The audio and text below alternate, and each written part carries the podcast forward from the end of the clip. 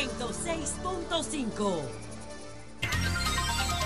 Son las 6:59 minutos. Buenos días, dominicanos, dominicanas, ciudadanos, ciudadanas del mundo. Julio Martínez Pozo. Los comentarios de los temas más importantes del programa de mayor influencia de la radio y la televisión nacionales. Nosotros insistimos en esto. Las atribuciones de los poderes públicos son intransferibles. Vamos a hablar hoy de las críticas que hizo Abel Martínez a la rendición de cuentas del presidente Abinader y de lo que denominamos otros motivos de, de los alcaldes. Eh, también hay una, una iniciativa del Banco eh, Popular que queremos saludarla. Es una eh, iniciativa para auxiliar, acompañar los emprendimientos de las mujeres. Y esto tiene que ver con el interés eh, de contribuir a disminuir la violencia contra la mujer, entre ellas la violencia económica.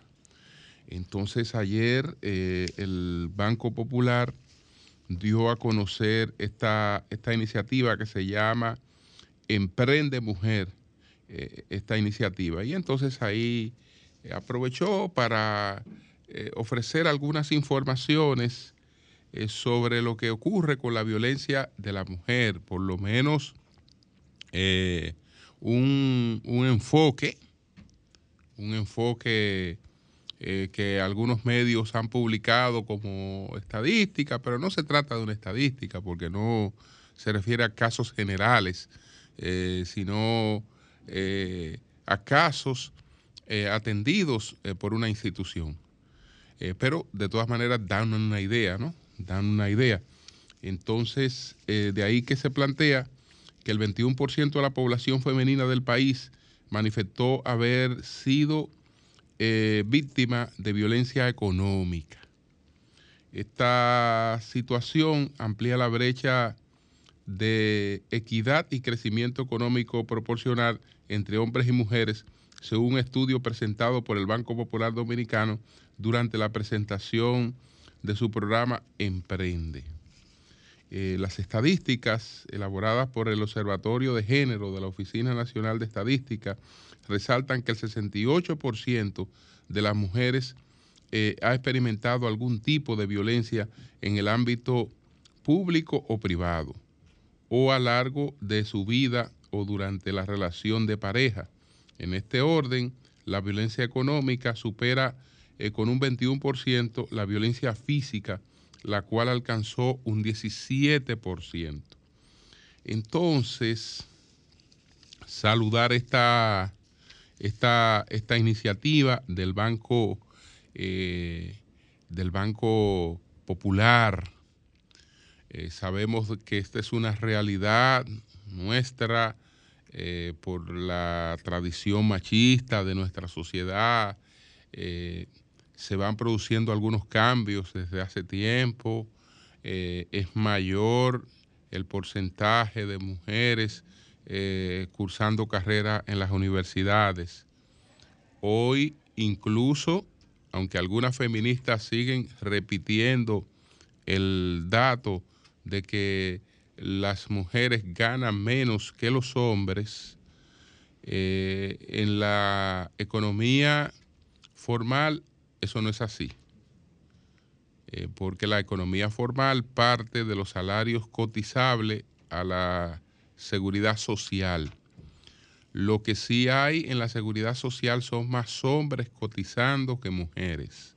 Por ejemplo, el último dato que vi en los salarios cotizables de la seguridad social, el 53.66 eran hombres y el 46.34 mujeres. Esos fueron los últimos datos que, vi. Sin embargo, las mujeres eh, eh, eh, tenían sueldos superiores a los hombres el sueldo de los hombres promedia 29.599 eh, y el de las mujeres 30.474.26. Ese es un promedio. Esa es una promediación en ambos, en ambos, en ambos casos. Pero ya estamos hablando que eh, hace tiempo, ese es un dato que se ha consolidado en la, en la economía formal nuestra ese se ha consolidado, no es un dato de un año o, de otro año que sube y que baja, no. Eh, podríamos decir que ya casi tenemos una década en que eh, es superior el ingreso de las mujeres en la economía formal al de los hombres, según el dato objetivo de las cotizaciones ante la seguridad eh, social. Ya qué pasa en la economía informal, qué pasa en otros aspectos, bueno, eso es difícil de, determinar porque eh, las mediciones ahí eh, son muy imprecisas, muy imprecisas. Entonces, bueno, yo quiero reiterar, quiero reiterar que los poderes, los poderes públicos, la potestad de los poderes públicos son intransferibles. Reiterar eso. Reiterar que la constitución no deja dudas en ese aspecto. Lo leí, hoy lo releo con más calma. La constitución no deja dudas en el aspecto de que los poderes públicos son intransferibles. El gobierno de la nación y la separación de los poderes. El gobierno de la nación es esencialmente civil, republicano, democrático y representativo. Se divide en poder legislativo, poder ejecutivo y poder judicial esos tres poderes son independientes en el ejercicio de sus funciones.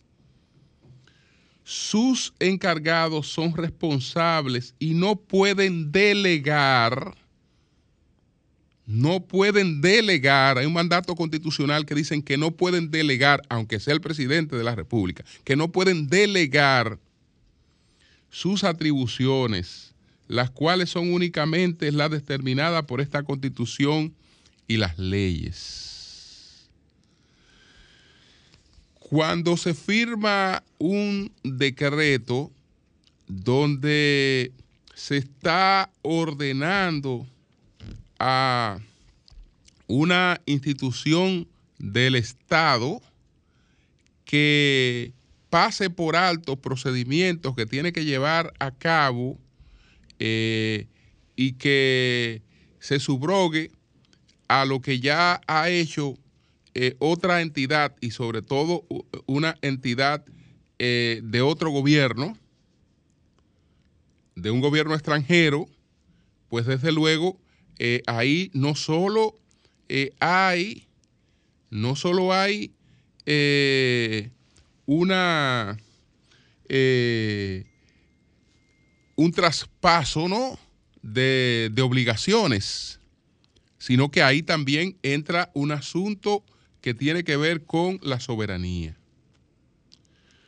Pero ese no es solo el punto, ¿eh? Ese no es solo el punto, y estoy reiterando lo del decreto este de homologación de los medicamentos que hayan sido ya homologados en Estados Unidos y en Europa por las respectivas instituciones que tienen que hacer eso en esos países. Nosotros nos estamos presentando ante el mundo como una economía abierta y competitiva. Si nosotros somos una economía abierta y competitiva, la economía dominicana no puede tener un procedimiento eh, que no sea igual para todo el mundo. Es decir, eh, todos nuestros mecanismos tienen que ser mecanismos planos, en el que todo el que vaya a participar de ello, todo el que se interese participar de ello, va en las mismas condiciones. En las mismas condiciones. No es una necedad, porque hemos hecho advertencia en el pasado que después uno no ha querido insistir con eso, pero eh, nosotros fuimos muy reiterativos cuando el gobierno pues anunció que había encontrado la salida para la eliminación de los 10 dólares. ¿Cuál fue? Una resolución de la Junta de Aviación Civil. Entonces ahí nos preguntamos, pero ¿y cómo una resolución de la Junta de Aviación Civil puede anular algo que fue hecho mediante un decreto del presidente? Pero un decreto del presidente solo lo modifica otro decreto del presidente. Entonces el propio consultor jurídico nos explicó que era que había una interpretación errónea del decreto, que el decreto no se había interpretado bien, que él leyó el decreto y que eh, no había que hacer otro decreto. Y que la Junta de Aviación Civil eh, podía hacer lo que hizo. Bueno, eh, lamentablemente, mi querido amigo, doctor Marte Piantini, ahí lo único que hicimos fue un papelazo. Fue un papelazo. Y, y lo dijimos claro, señores, miren, no es que nosotros no oponemos a que, a que, a que quiten los 10 dólares. No, lo que nosotros estamos diciendo es que los 10 dólares no van a quitar nada, que eso se va a quedar ahí. Que eso se va a quedar ahí porque lo que han hecho eh, no resuelve eso. Por el contrario. Ah, bueno, eh, Aviación Civil, la Junta emitió la resolución, pero no solo emitió la resolución, sino que le dio un plazo a la IATA para ejecutar la resolución. Un plazo a la IATA para ejecutar la resolución. ¿Qué pasó? La IATA eh, le publicó un comunicado eh, advirtiendo que lo que habían hecho eh, no, le, no le era oponible y que incluso si querían resolver ese problema, le sugería cómo resolverlo, pero que de la manera que lo estaban abordando no iban a resolver absolutamente nada. Miren a ver si el presidente mencionó los 10 dólares en su rendición de cuentas. No lo mencionó. ¿Por qué? Porque ese problema está ahí, no se pudo resolver. No se pudo resolver. Porque, señores, ¿ustedes creen que podemos estarnos preguntando todavía en este país nosotros que hablamos y mucha gente que eh, está bastante informada, porque todo el que escucha todos estos espacios que se hacen en el país es gente informada.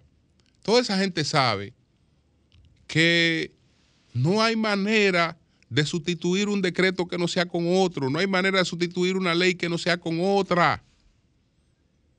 Que lo que se hace por decreto se sustituye por decreto, que un decreto no sustituye las atribuciones de una ley, que esa es otra cosa también, que salud pública tiene atribuciones que le son propias de su ley orgánica, que un decreto no puede mandar a, silenciarla o a que mire para otro lado o a que trate con privilegio eh, a, determinada, a determinados países y que entonces le aplique todos los mecanismos a los otros países. Porque ese no es un país, donde eso ocurra, no es un país de una economía abierta.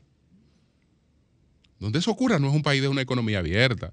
Es decir, estamos hablando de un error en todos los sentidos. En el principal, que es inconstitucional, pero en, todos los otros aspectos.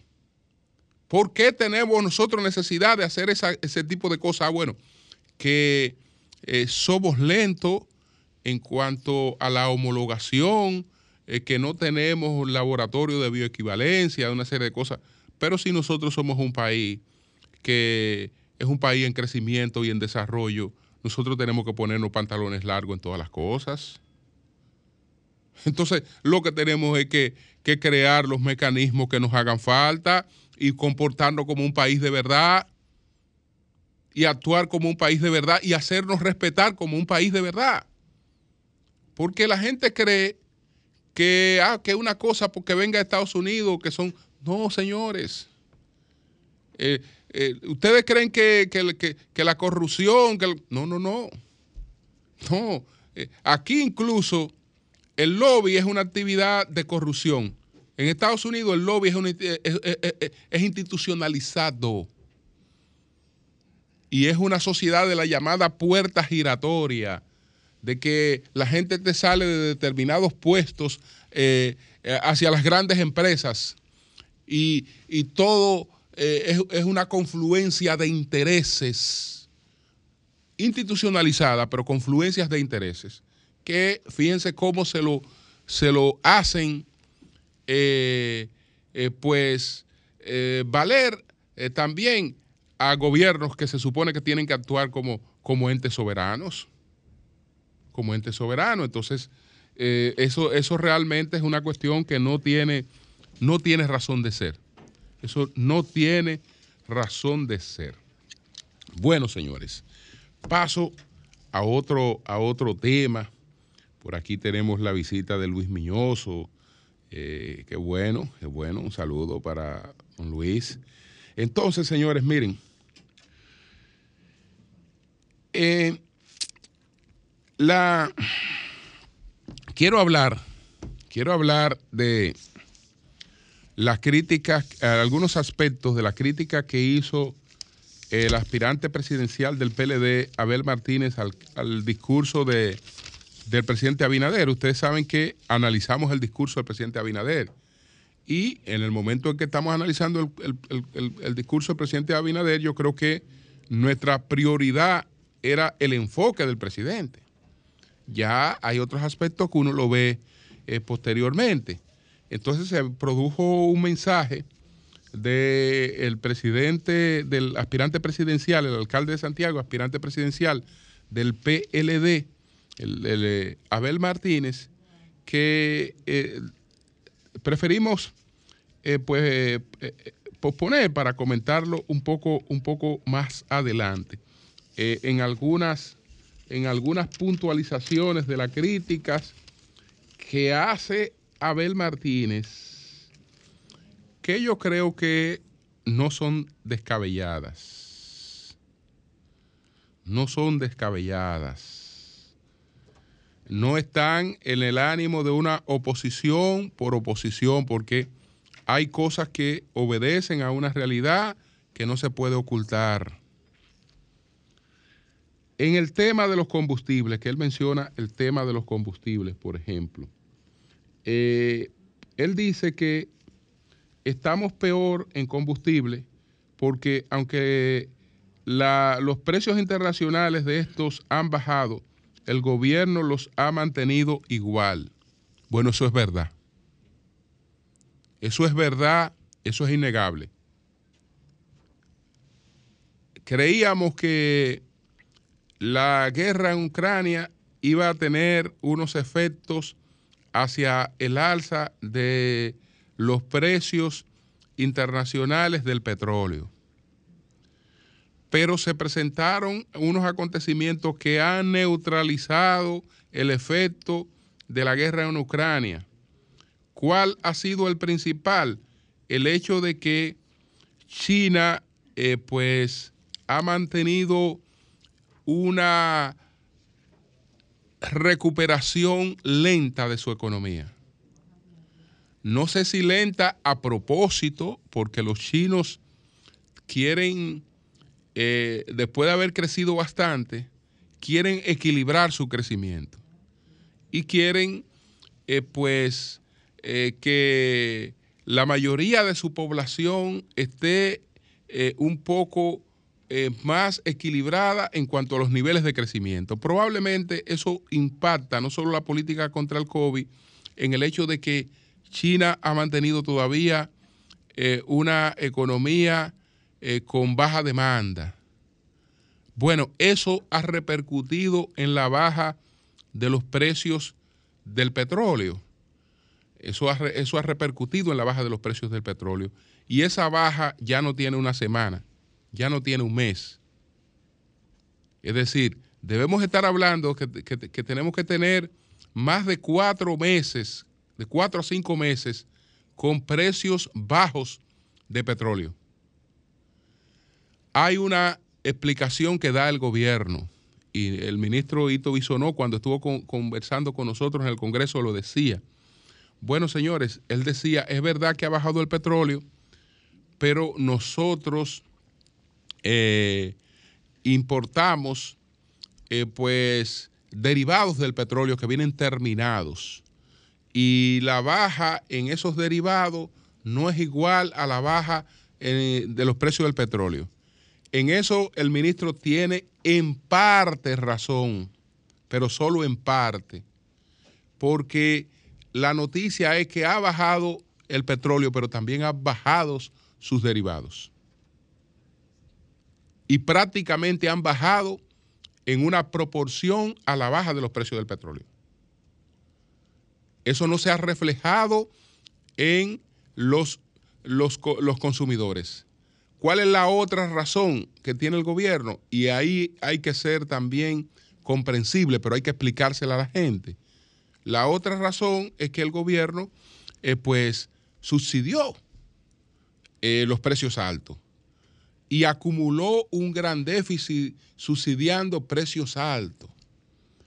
Y aprovechó, está aprovechando esta baja para recuperar parte de lo que invirtió subsidiando precios altos. Pero eso hay que explicarlo y el propio gobierno ver si ya que ha pasado un tiempo prudente, sigue recuperando en parte eh, los precios altos, el subsidio de precios altos, pero ya le va comunicando, ya tiene que irle comunicando a los usuarios el beneficio de una baja en los combustibles tiene que aplicarla, tiene que aplicar el beneficio de una baja en los combustibles. Que cae muy bien, que cae muy bien porque esta semana todos los usuarios de los servicios bancarios eh, han recibido un encariñamiento en cuanto a las tasas. Eh, es decir, que eh, hay una variación casi genérica en cuanto a las tasas que la gente que tiene préstamo pues tiene que pagar. Aunque el Banco Central volvió a congelar su política monetaria, de tasa, de tasa monetaria, pero la, la banca ya tenía varias cuestiones acumuladas y parece que se pusieron de acuerdo y recientemente clientes de distintos bancos me han informado que eh, han recibido un cariñito eh, eh, con relación al encarecimiento de sus préstamos. Entonces, ahí, esa, ahí nadie puede decir que esa crítica carece de fundamento. Es decir, esa crítica está basada en una realidad.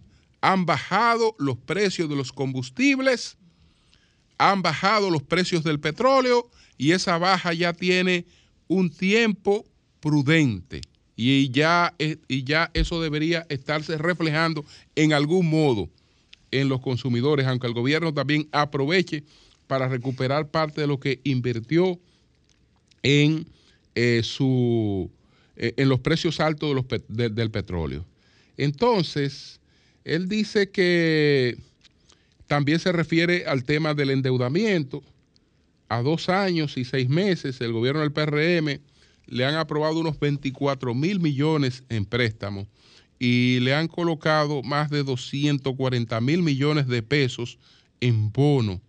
Eh, eh, esto, esto dice, dice, dice Abel, Abel Martínez que eh, esto está superando, superando así la cartera de préstamo de los últimos seis años del gobierno del PLD. Bueno, esa crítica al endeudamiento es una crítica también que es una crítica objetiva.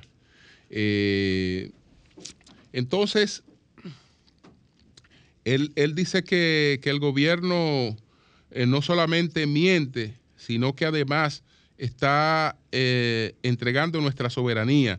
El presidente dijo que la política migratoria, bueno, ahí se refiere al, al tema de la ley de trata de blanca que el gobierno retiró, pero ok, retiró esa ley, pero fíjense ya cómo andamos con un decreto inconstitucional donde el gobierno le está ordenando a eh, la entidad de salud pública que tiene que homologar medicamentos, que cuando esos medicamentos eh, vengan de Estados Unidos, que mire para otro lado y en 48 horas, eh, pues haga la homologación.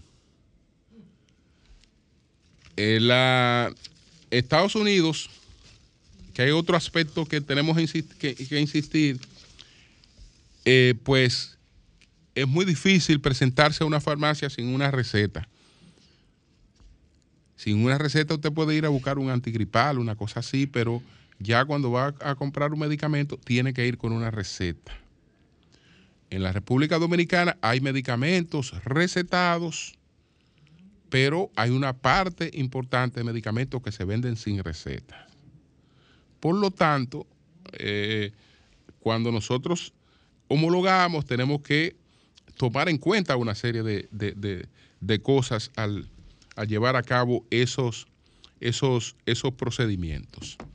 Entonces, eh, hay otros aspectos, pero quería, quería solamente destacar estos aspectos de de la, del cuestionamiento que hizo Abel. Quiero referirme brevemente a otros motivos de los alcaldes. Eh, es tradicional es tradicional que el alcalde tenga una relación eh, con el Ejecutivo. Es decir, la mayoría de los alcaldes son del Ejecutivo de turno. Y siempre eh, dicen lo mismo sobre el trato que reciben del Ejecutivo de turno. Es decir, los alcaldes son del Ejecutivo de turno, en su inmensa mayoría. ¿Por qué? Porque los eh, ayuntamientos tienen pocos recursos y para una gestión más o menos exitosa requieren del apoyo del Ejecutivo. Ese apoyo eh, va dando una relación con el Ejecutivo, aunque el alcalde sea opositor, que eh, termina eh, creando cercanías. Y eso se reflejó en el pasado y eso se está reflejando en el presente.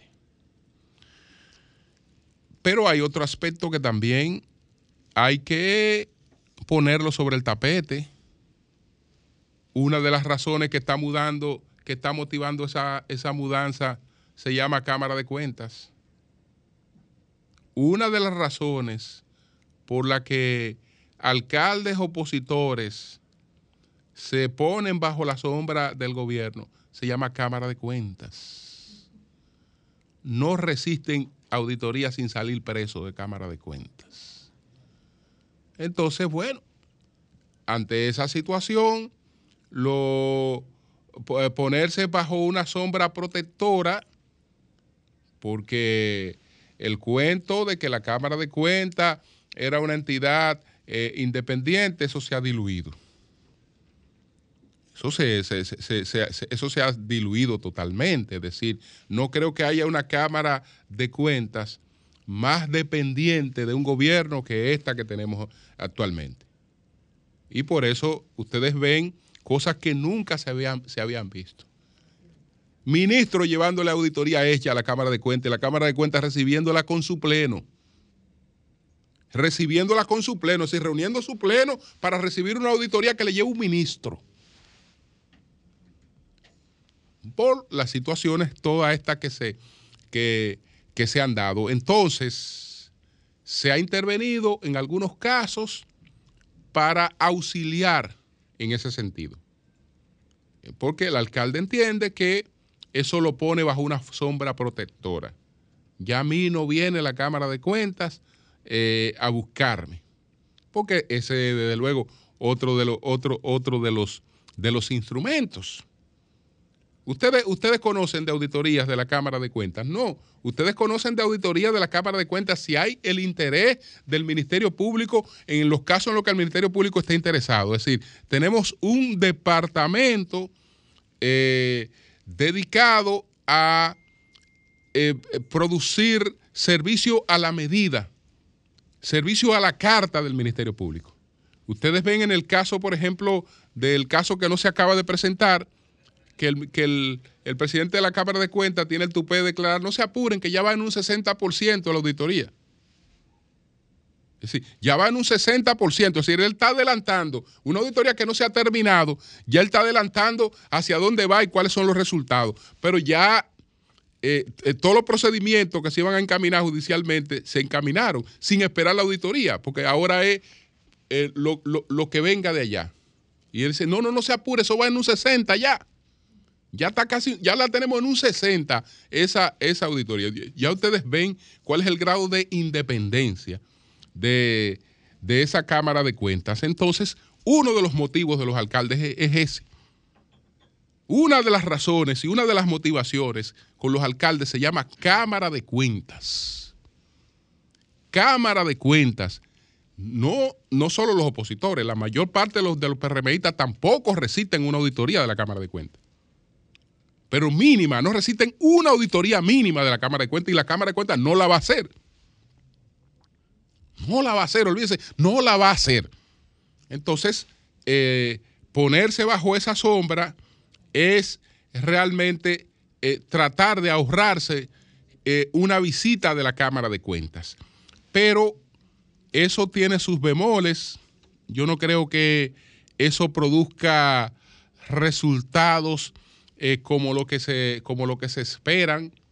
En definitiva, lo que hizo ganar a muchos alcaldes y legisladores fue una ola. El gobierno del presidente Abinader lo que tiene que cuidarse de una ola. Tiene que cuidarse de una ola, porque si se produjo una ola, usted se puede haber llevado a quien usted se lleve y puede aparecer cualquier otro candidato que a la hora de una ola se beneficia. Y sobre todo si se produjera eh, algún entendimiento entre, entre los opositores, que todavía no, no, no, se, ve, no se ve muy clara esa, esa posibilidad. Entonces, señores, ese es uno de los motivos de la mudanza de varios alcaldes. Cámara de Cuentas no resisten una auditoría de la Cámara de Cuentas y la Cámara de Cuentas no se la va a hacer. Cambio y fuera. Bien, señores, vamos a agradecer eh, este libro que nos obsequia a todos el Banco de Reserva. Por aquí estuvo personalmente Luis Miñoso, Luis Miñoso, amigo y hermano. asistente de protocolo del banco. Eh, pues eh, trayéndonos esto, el arte, el arte en la cabeza, rostro, rostro e identidad. motivo de mucha satisfacción para el Banco de Reserva de la República Dominicana enviarle un ejemplar de numerado del libro El arte en la cabeza, la riqueza del alma nacional en los colores e imágenes, edición limitada, solo a mil ejemplares, y que sintetiza la conjunción de esfuerzo de 40 pintores nacionales que han plasmado en la piel de Juanpa, personaje icónico del carnaval dominicano, creaciones de gran colorido y belleza captadas con minuciosidad eh, por el lente inspirado del fotógrafo Mariano Hernández. Esta edición de lujo, una verdadera obra de arte gráfica diseñada eh, con primor y esmero, incluye enriquecedores textos eh, de Mariana de Tolentino y de Agoberto Tejeda y maravillosas imágenes que estamos seguros serán de mucho agrado para usted porque revelan novedosos y múltiples aspectos de nuestra identidad nacional. Así es que muchas gracias, muchas gracias. Y muy oportuno, buen día Julio, en estos días, que aunque ya pasó 27 de febrero, pero este domingo vamos a tener el carnaval a nivel nacional, o sea que pasamos varios días disfrutando del carnaval y creo que es un, un activo que tenemos que podemos aprovechar aún más, tanto para el turismo a nivel internacional como local. Una tremenda edición, gracias de verdad. Pero una belleza. ¿eh? Sí, sí, sí. una belleza. Bien. Buenos días, buenos días. Buenos días, buenos días. Gracias, Julio. ¿Cómo tú estás? ¿Y cómo está María Elena? Consuelo de Prader y demás. Consuelito, me dice una yo, yo te voy a bufir ahorita antes, antes de despedirme por un haitiano que te mandó una respuesta. Eh, mira, mira en Julio, yo quiero, los alcaldes se han quejado de que no lo incluyeron cuando el presidente Danilo Medina eh, aumentó el sueldo mínimo a 10 mil pesos. Aquí hay eh, trabajadores que recogen los desechos sólidos que apenas ganan entre 3 mil, 4 mil y 5 mil pesitos. Como hay un cariñito tan grande entre los alcaldes, que le pidan eso a Luis.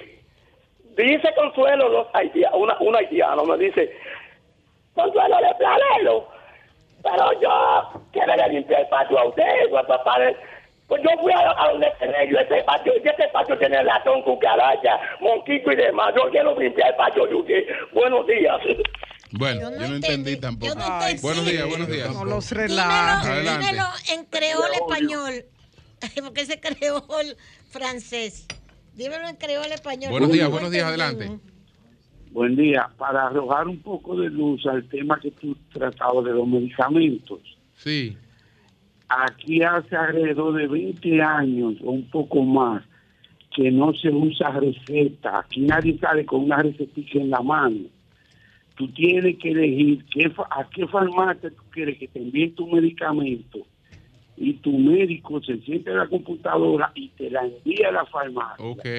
Instantáneamente eso llega electrónicamente. Y si, por ejemplo, un medicamento específico, esa farmacia no lo tiene por X motivo, tú tienes que llamar al médico y decirle, mira, eh, hazme favor, mándamelo a tal otra, eh, porque aquí no lo tiene y te lo mandan a la que tú quieras pero no te dan un papel para que tú salgas buscar eh, Sí, sí, el, el, es, es, electrónico. Todo. Es electrónico, es electrónico, pero bueno, sí. lo fundamental es que sin, sin y la no receta. Te venden, y no te venden nada que sea, re, que sea con receta.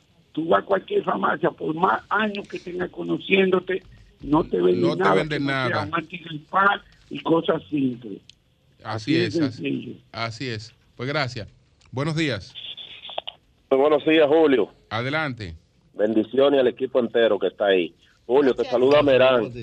Mira, yo creo que uno de los, de los canalizadores que tiene los barrios eh, eh, a nivel social se llama se llaman los comunitarios y yo creo que el presidente de la República debe tomar en cuenta a los comunitarios para canalizar los problemas que hay en nuestro, nuestros municipios, no solo de Santo Domingo Norte, Julio, sino de todo el país.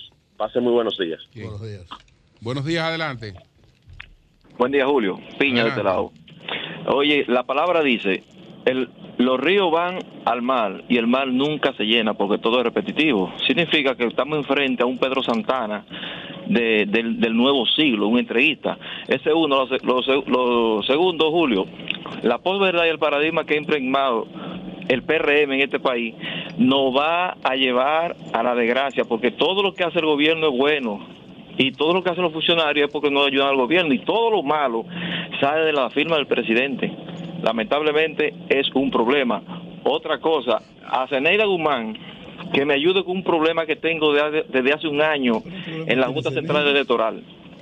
A ver cómo yo puedo resolver ese problema, porque no. hay unos muchachos que van, van para la universidad y no tiene acta de nacimiento y hace un año que están esperando. Escríbeme no, no a mí que yo te voy a ayudar a resolver sí, sí. eso. Escríbeme a mí. Sí, sí, ah, Llámate a Pedro. Denisa que ella te va a dar el contacto mío. Yo te voy a ayudar a resolver sí, eso. así es. Pedro, Ay, eh, Piña, yo te mandé el documento. Ah, Piña, pero mándamelo. Tú okay, tienes mi teléfono. Mándalo, mándamelo. Piña, mándaselo, mándalo. Bueno, a con. Dame Zeneida tranquilo. Buenos días, adelante. y la Junta resuelve. Adelante. Bueno, bu buenos días. Le habla la comunicadora Lucy No desde Montellano, Puerto Plata. Adelante, Lucy. Óyeme, Consuelo. Eh. Consuelo. Echándole un boche, dígame. Tengo, tengo para ti un buen chiste, Consuelo. Ajá, adelante. Ay, ay.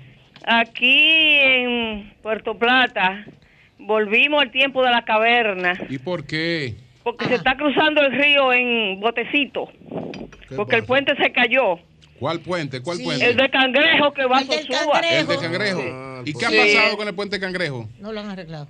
No, no lo ha arreglado, no. Se cayó y está ahí, porque el problema que está pasando en Puerto Plata es que aquí no hay comunicadores ya. Aquí todo el mundo dice que todo. Aquí están como la foca aplaudiendo. Entonces tengo yo que llamar para decirle. Y el puente que hizo el gobierno de Danilo está estrellado en la mitad hace mucho. Y eh, aunque, lo, a, que le pusieron un asfalto, esos tanqueros llenos de unos materiales muy muy fuertes los van a tumbar también. Nos vamos a quedar, eh, estará viajando por Santiago. Pero yo le decía, y eso es muy profundo, este, ese río muy profundo, Martínez Pozo, porque llegando a la boca de, de- de- del mar, que está ese, ese río ahí, de todas formas. ¿Hace, que, ¿Hace qué tiempo que se cayó? Fue con Fiona. No, porque aquí detrás de mi casa vino Paliza a aplaudir, dijo que pidieran lo que quisieran. Entonces el mes siguiente, la semana siguiente se cayó el puente, como quien dice, mira, aquí estoy yo. Pero como Puerto Pero ¿hace Plata, qué tiempo que ocurrió eso? dos semanas. Dos Entonces, semanas. sí, pero que eso está ya hace ocho meses, que está inservible.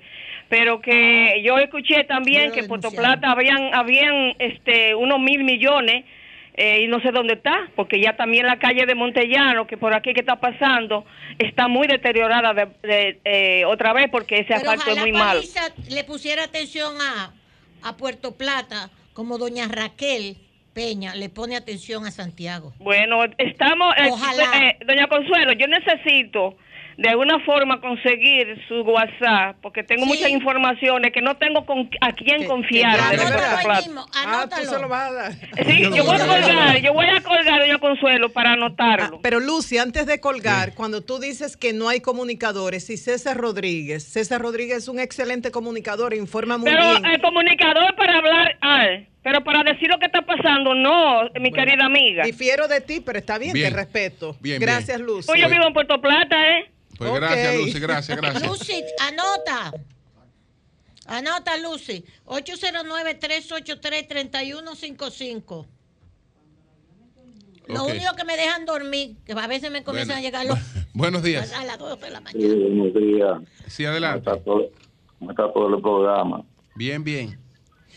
Eh, estoy llamando porque yo necesito ayuda, señor. Yo tengo una facturita, tengo una facturita en el INAVIE hace un año. ¿Del Inavie? ¿De cuánto? Sí. ¿De cuánto?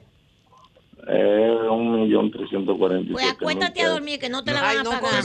No, no, no, no, no le Eso es un tollo, el Inavie es un tollo. ¿De qué tiempo?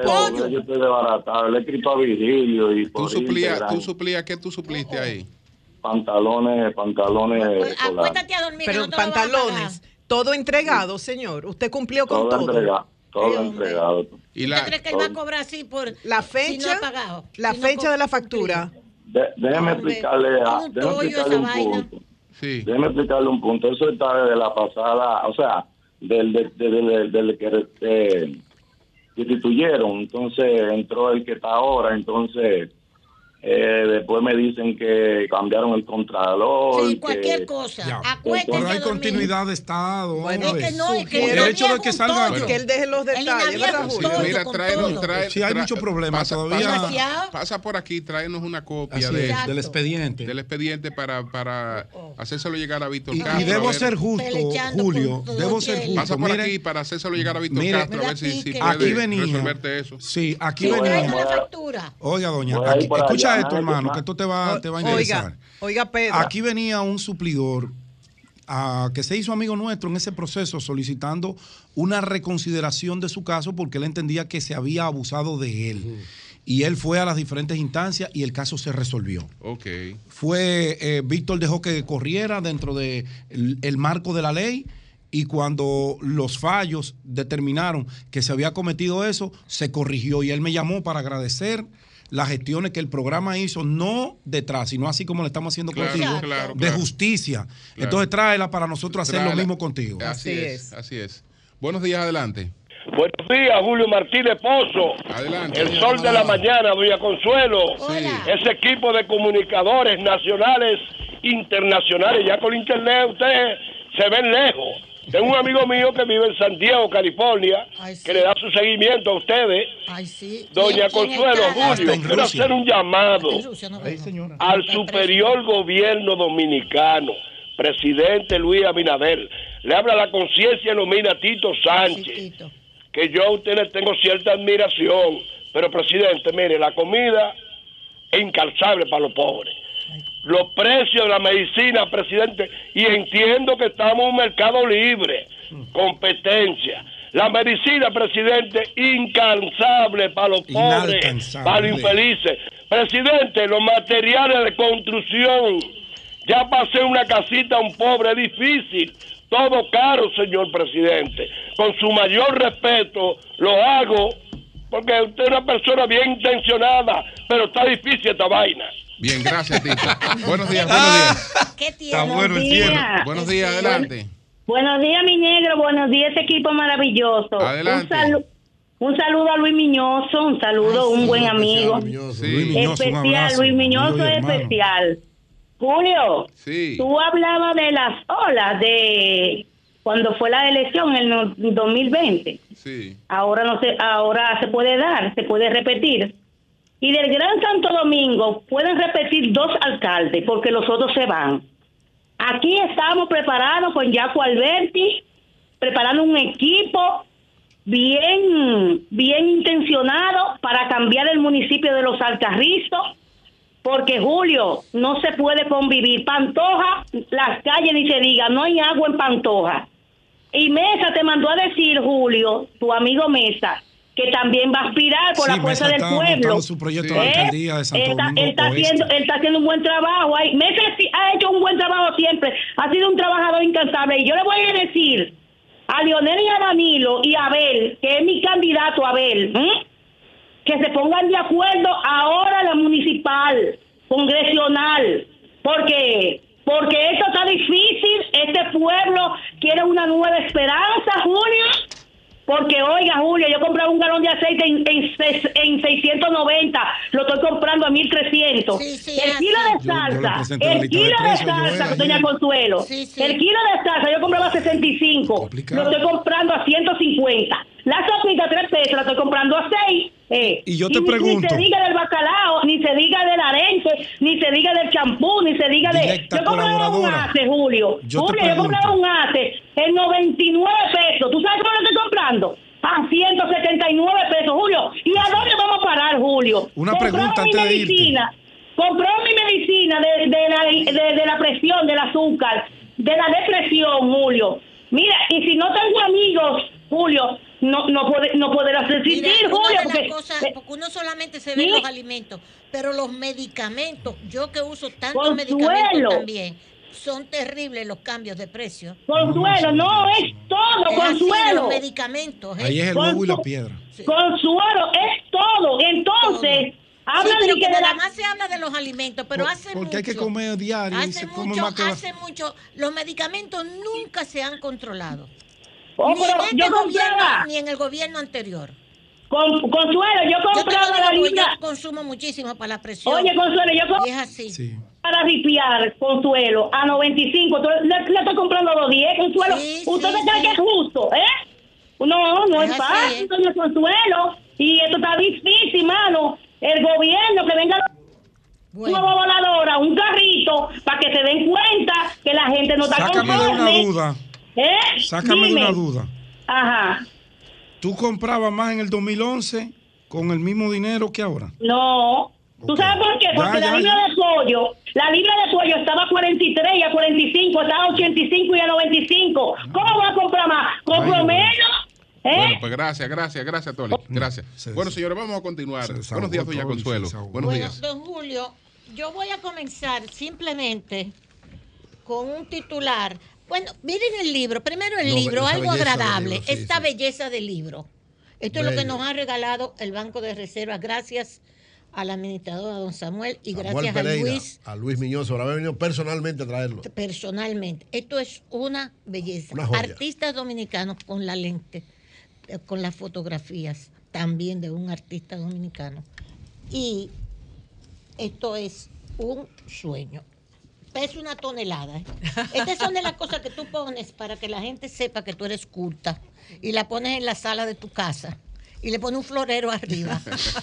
Y cuando la gente está esperando, lo ve. Lo Eso ve. lo hacemos nosotros los seres humanos normales, ¿verdad? Exacto. Pero A tú sabes no lo que hacen algunos libros. decoradores. Entonces- compran, oye, Consuelo, que eso yo me enteré No, el otro día. así. Compran, ¿cómo te Oye, digo? lo que Eh, dice, Simulacros por- de libros Sí, para hacer creer sí. que tienen muchos libros. Sí, sí, sí, wow, sí. wow. La Ay, por Portada, favor. mi homenaje a Vitico. Ah, Texto, Vitico Samuel era. Pereira, el administrador. Mariano Tolentino, Dagoberto, Ya, fotografía, Mariano Tolentino. Hernández.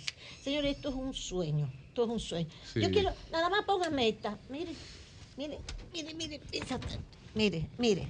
Es en la cabeza el carnaval de Cotuí con ese personaje en la cabeza. Los artistas lo dibujaron en la cabeza. Miren eso. Esto, y, y tan dominicano, Dios mío. Gracias. Y termina el carnaval hoy y al día siguiente ya están trabajando para el próximo año. Así mismo. Hay que invertir bendiga, más. Dios bendiga, don Samuel. Excelente. Yo hasta me emociono. Y me emociono porque justo, voy a comenzar por aquí, solamente lo voy a mencionar. Titular del periódico Hoy de Hoy, subsecretaria adjunta y militares de Estados Unidos recorren la frontera. ¿Cuándo van a ir los militares dominicanos y un subsecretario de Estado dominicano a recorrer la frontera de Estados Unidos con México? Y es fácil. ¿Eh? Y es fácil.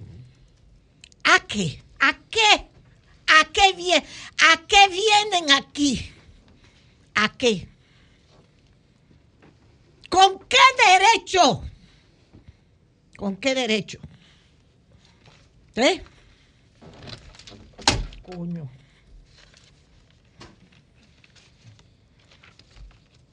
Consuelo, recuerda que cada vez que uno se incomoda, uno genera cortisol. Sí, hombre, pero es que esto no hay derecho. El cuerpo ¡Carajo! respira. No hay derecho. Buenos frescos, atrevidos. Y aquí se le permite.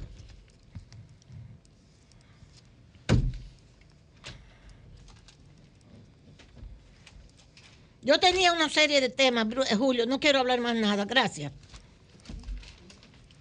Bueno, vamos a continuar. Buenos días, Marilena, adelante. Muy buenos días a todos. Señores, hoy se va a conocer la medida de coerción contra Patricia Peinado a las ocho y media, acusada de agresión contra su expareja, el coronel del ejército, Cristian de la Rocha. Solo para ubicar, porque cuando hablamos, por ejemplo, de María Núñez, que nadie sabe quién es, uno da todos los detalles, pues con estas personas también. Ella, posiciones de trabajo que han ocupado los dos. Ella encargada de recursos humanos del Ministerio de Vivienda y Edificaciones.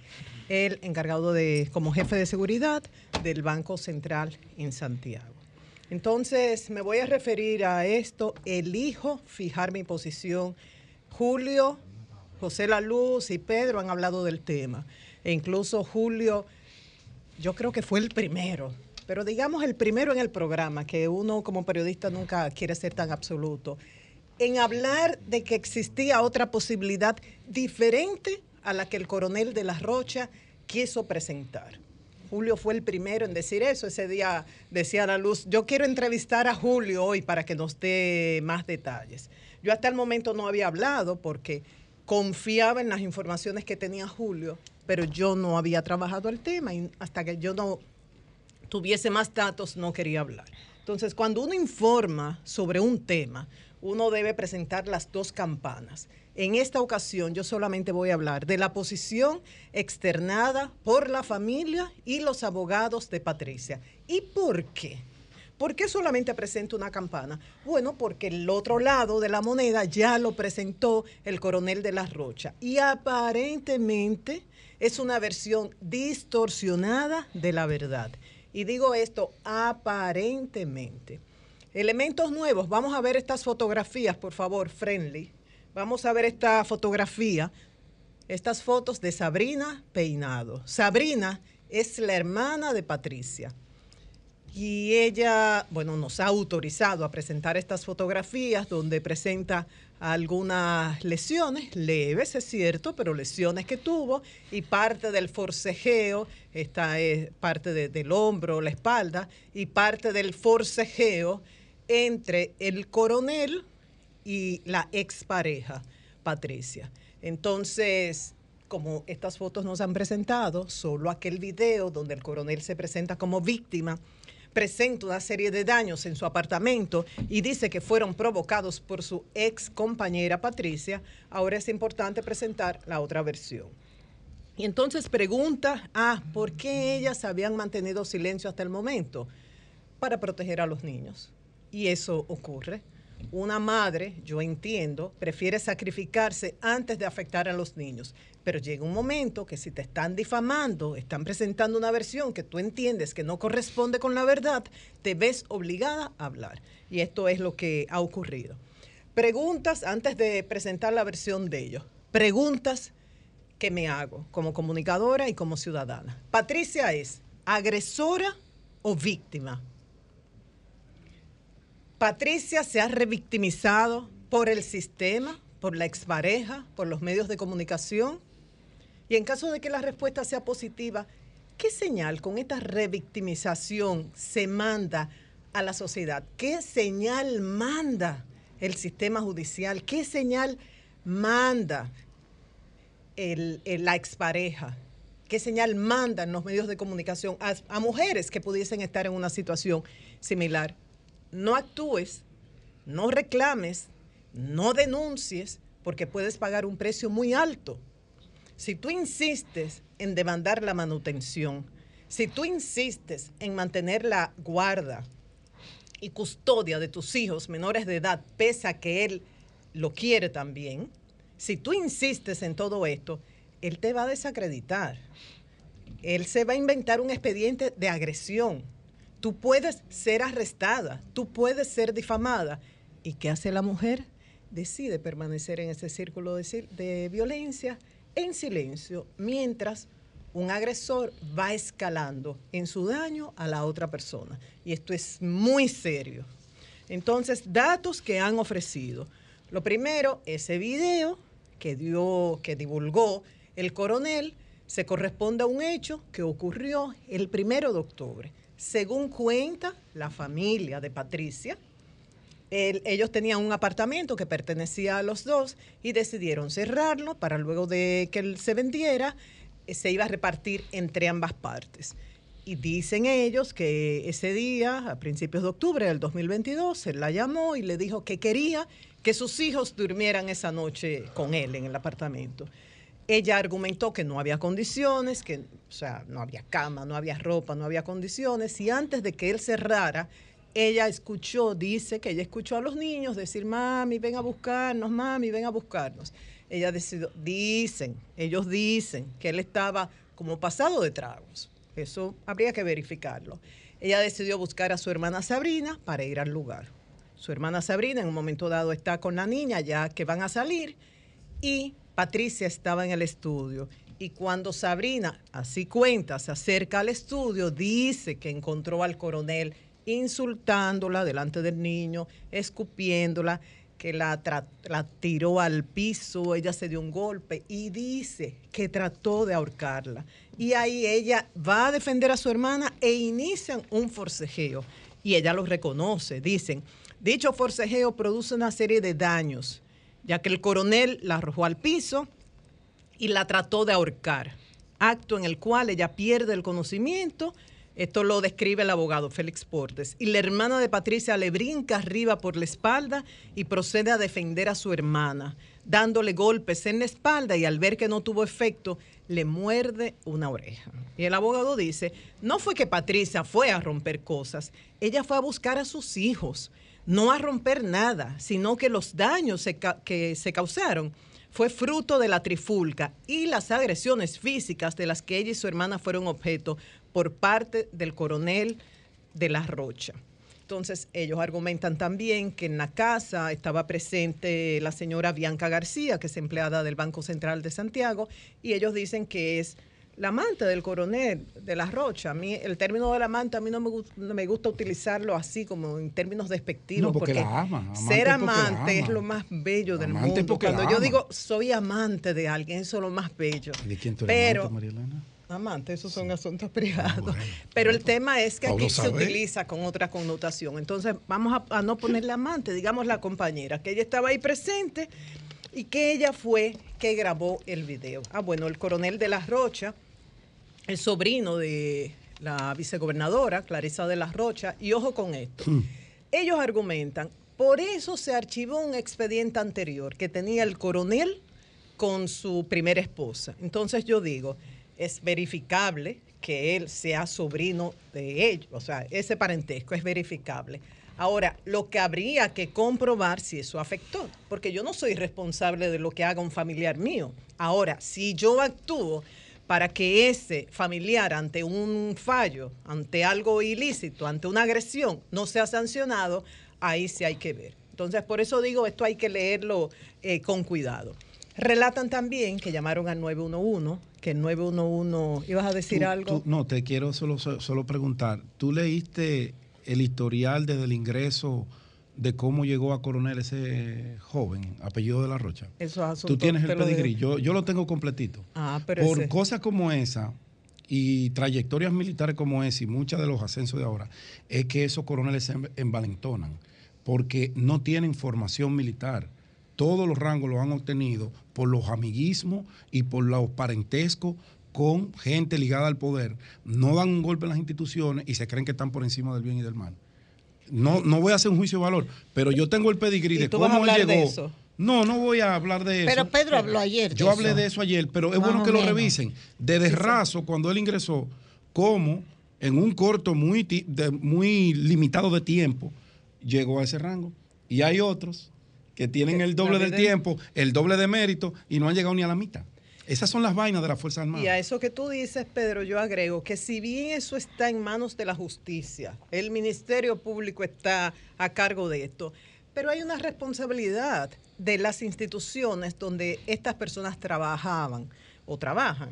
Entiéndase, Banco Central y Ministerio de Vivienda. ¿Por qué? Porque si están abusando contra un colaborador o una colaboradora de mi institución, yo tengo el deber de investigar para proteger esa colaboradora o lo contrario, si un colaborador de mi institución está abusando, está violando leyes, o sea, yo tengo que tomar eso en cuenta, eso no se puede quedar así. A propósito, dice el abogado que ella renunció, ella también trabajaba en el Banco Central y renunció porque las reglas internas no permitían que, la pareja trabajara. No, es prudente. Entonces, ese día que ocurrió, en octubre del 2022, dicen que llamaron al 911, que se, se, tardó mucho, entonces que él en ese momento se presentó como una víctima de esas dos mujeres que lo habían agredido y que habían provocado todos esos daños en, daños en el apartamento, siguió grabando y ya el resto ustedes o lo conocen o lo pueden conocer por ese video que se ha hecho viral. Entonces fueron a poner la denuncia donde la fiscal Luisa de los Santos de violencia de género. Ella eh, según cuentan, cuenta la familia y el abogado, la fiscal no permitió que Patricia pusiera una denuncia porque decía, sobre el mismo caso hay una denuncia anterior, que fue la que puso el coronel de la Rocha. Entonces sí puso una denuncia y fue aceptada Sabrina, su hermana. Y en base a eso, el Ministerio Público le dio una orden de protección a él, una orden de alejamiento, y yo vi el documento, dice muy claro, si usted viola eso, o sea, no se podía acercar a ninguno de los lugares frecuentados por Sabrina. Y si violentaba esto, podía ser arrestados.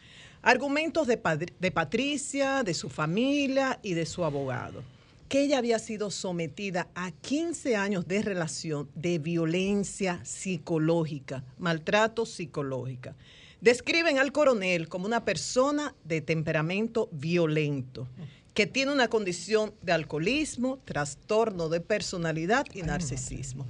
Yo creo que se conoce muy poco sobre lo que es eso de narcisismo, pero los terapeutas, los psiquiatras, los psicólogos advierten que es uno de es de lo más peligroso que hay. Dicen que hay antecedentes con su primera esposa, que esto se archivó el expediente y que ellos en varias ocasiones recurrieron para buscar una solución, buscar en armonía que eso se resolviera. Eh, fueron donde el almirante Edwin Dominici, ex jefe de Estado Mayor de la Armada y director de seguridad del Banco Central, y donde el señor Manolo Gómez Copelo, director de recursos humanos del Banco Central. ¿Por qué cito esto? Porque hablando con estas personas quizás se pueda llegar a la verdad. Ellos tienen dos procesos pendientes, uno del divorcio y el otro de la guarda y custodia de los niños. Entonces, eh, Patricia hasta el momento no había querido dar declaraciones por el tema de los niños, entonces yo concluyo con esas preguntas que me hice al principio, porque la idea es llegar a la verdad. ¿Patricia es agresora o víctima? ¿Se está revictimizando? ya que ella está detenida desde el viernes pasado por agresión y hoy le conocen medida de coerción cuál será el resultado de la audiencia de hoy.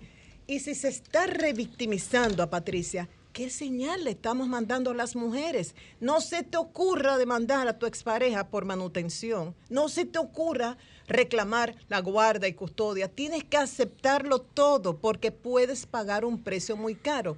Eso es muy, muy serio porque va a mantener a la mujer en el círculo de la violencia, Julio. Cambio y fuera.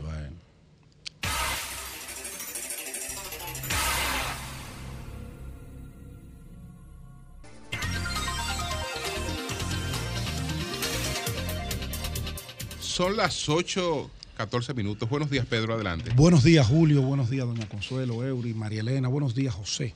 Buenos días a todo el equipo de este sol de la mañana. Buenos días a todos nuestros amables radioescuchas, televidentes y cibernautas. Buenos días para nuestro equipo de producción. Buenos días, dominicanos y dominicanas, a los de aquí y a los de allá. Inicio con una información. Me escribe un buen amigo de Puerto Plata y me dice que el puente de Cangrejo que Ya, comunica a Puerto Plata, creo que usted lo Llamaron dijo. ahora. Llamaron, Llamaron. La señora sí. llamó la primera llamada. Correcto, la voy a reiterar. El que para que las autoridades de obras públicas Sí. tomen cartas en el asunto, sufrió una avería y el gobierno, por las condiciones de esa avería, decidió tumbarlo, demolerlo. Entonces hay una vía alterna que consideran los eh, puertoplatenses, es un pandemonio que está causando mucho problema a los turistas que vienen a Puerto Plata. Sería bueno que del IGNE envíe una comisión de ingenieros allá a ver qué solución se busca para que no solo los turistas, también los eh, lugareños puedan movilizarse con la menor eh, incomodidad posible. Ahí está la denuncia. Vuelvo a reiterar el tema del agua. Yo sé que la CAS está eh, inmersa en un proceso de reconstrucción y de habilitamiento de eh, pozos, de bombas, eh, instalación de bombas y demás para mejorar el suministro de agua potable. Pero hay un gran problema. Cuando se va a hacer una intervención que va a afectar a miles de hogares, se tiene que informar, se tiene que comunicar a la población de que va a haber un problema con el suministro de un líquido tan vital para la vida de los seres humanos. No que a la gente esto le agarre de sorpresa, como nos ha agarrado a los que vivimos en el Distrito Nacional, unos sectores más que otros. Yo reitero el llamado a nuestro buen amigo, el eficiente eh, eh, ingeniero Salcedo, y de paso a nuestro buen amigo Fellito Suberví, para que le den una explicación. Ayer, cuando iba llegando al residencial, encontré muchos vecinos que me externaban la, la queja de que no se les había avisado. Yo, bueno, nosotros hicimos la denuncia porque también, eh, además del compromiso de, de ser portavoces de este tipo de situaciones, estamos sufriendo la calamidad de no tener agua. Entonces la gente dice, bueno, es que cada camión de 2.500 galones cuesta 1.800 pesos. Si la CAS, que yo sé que los camiones de ellos no dan abasto para suplirle eh, el llenado a una cisterna de cada residencial, pero algo deben hacer. Por lo menos llevar un camión, dos, tres, cuatro por sectores y repartir, aunque sea 500 galones para acá, llena el tinaco, 500 galones para acá, pero lo más importante es informarle a la gente cuándo va a restablecerse. Porque hace dos semanas, justamente hoy, que en el residencial Carmen María y los demás res- residenciales de la Avenida República de Colombia, incluyendo Arroyo Hondo Tercero, que veo que hay intervenidas varias calles para eh, instalar acometidas de agua, no llega el agua. No llega el agua, ya ustedes saben el trauma que tienen esas familias que viven por allí. No solamente la carga económica, quizás esos sectores clase media pueden resolver ese problema, pero hay una incertidumbre porque no se sabe cuándo la CAS va a volver a restablecer el suministro, ni cuál es esa reparación que se está haciendo. Ayer alguien llamó a Denisa para darle una información de que estaban instalando unas bombas para que llegue más agua. Yo le puedo hablar por mi sector. En Carmen María nunca habíamos tenido problemas de suministro de agua. Nunca. Un agua de primera calidad llega hasta allá. Eh, y usted podía haber tenido un día sin agua. Pero vamos para 15 días sin recibir una gotita de agua. Todo el mundo ayer entraba y salían camiones, entraba y salía. Todavía a horas de la noche, 11 de la noche, 12 de la noche, seguía el movimiento de camiones porque imagínese usted, alguna alternativa tiene que tener la gente. Entonces yo me pregunto, si los camioneros tienen donde buscar agua, la CAL también tiene que tener donde buscarla. Pero lo más importante es informarle a esa población de todos esos residenciales de la capital dominicana de manera muy especial. Y si hay otros sectores con los mismos problemas, llámenos para también denunciarlo. De la Colombia, desde la Sol Poniente hasta la Monumental, incluyendo los girasoles, no hay agua. Hace dos semanas y nosotros merecemos una explicación del por qué y cuándo estarán listos esos trabajos para eh, prepararnos y saber cuál es el presupuesto que se le va a dedicar a ese tema de la compra de agua. Finalmente, eh, hay que hacer algo con el tema de los jóvenes y el tema de ese primer empleo, el tema de su incursión en el mundo laboral.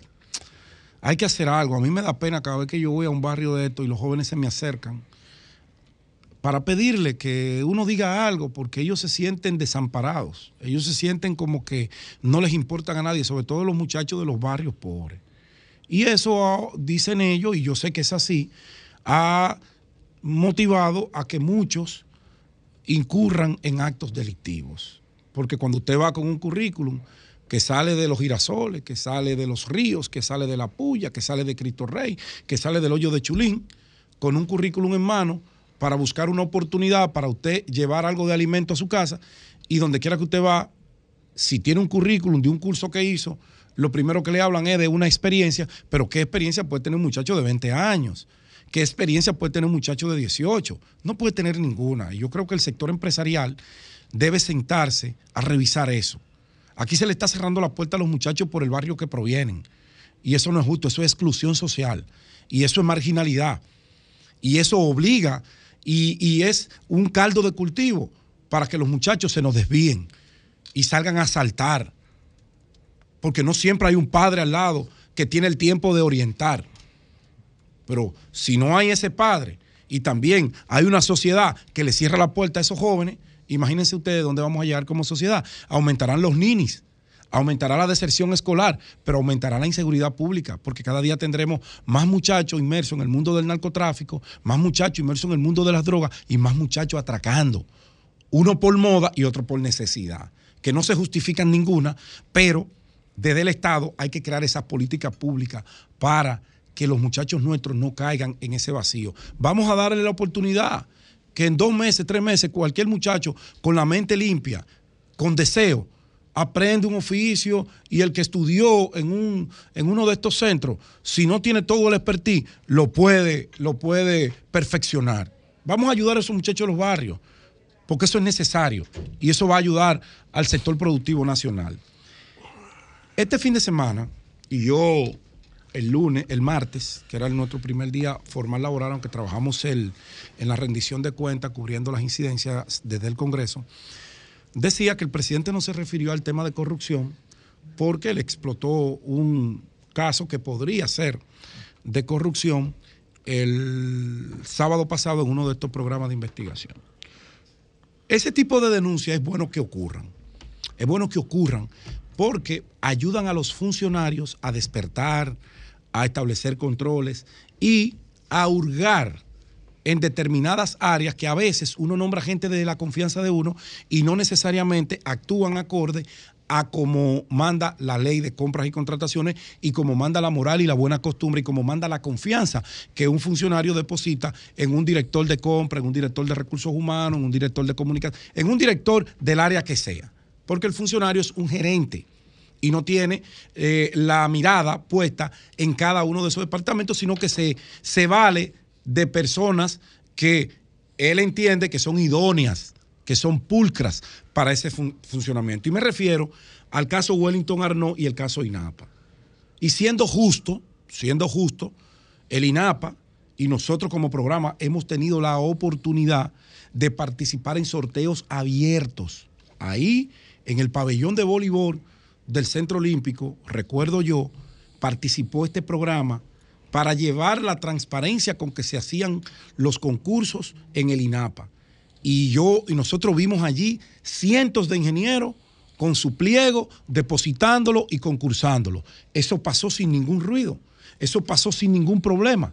Y como ese sorteo en el INAPA, veía yo un gráfico que me puse a buscar ayer en su página, se han realizado más de 100 eh, sorteos de obras, licitaciones de diferentes niveles y no han habido ningún tipo de problema.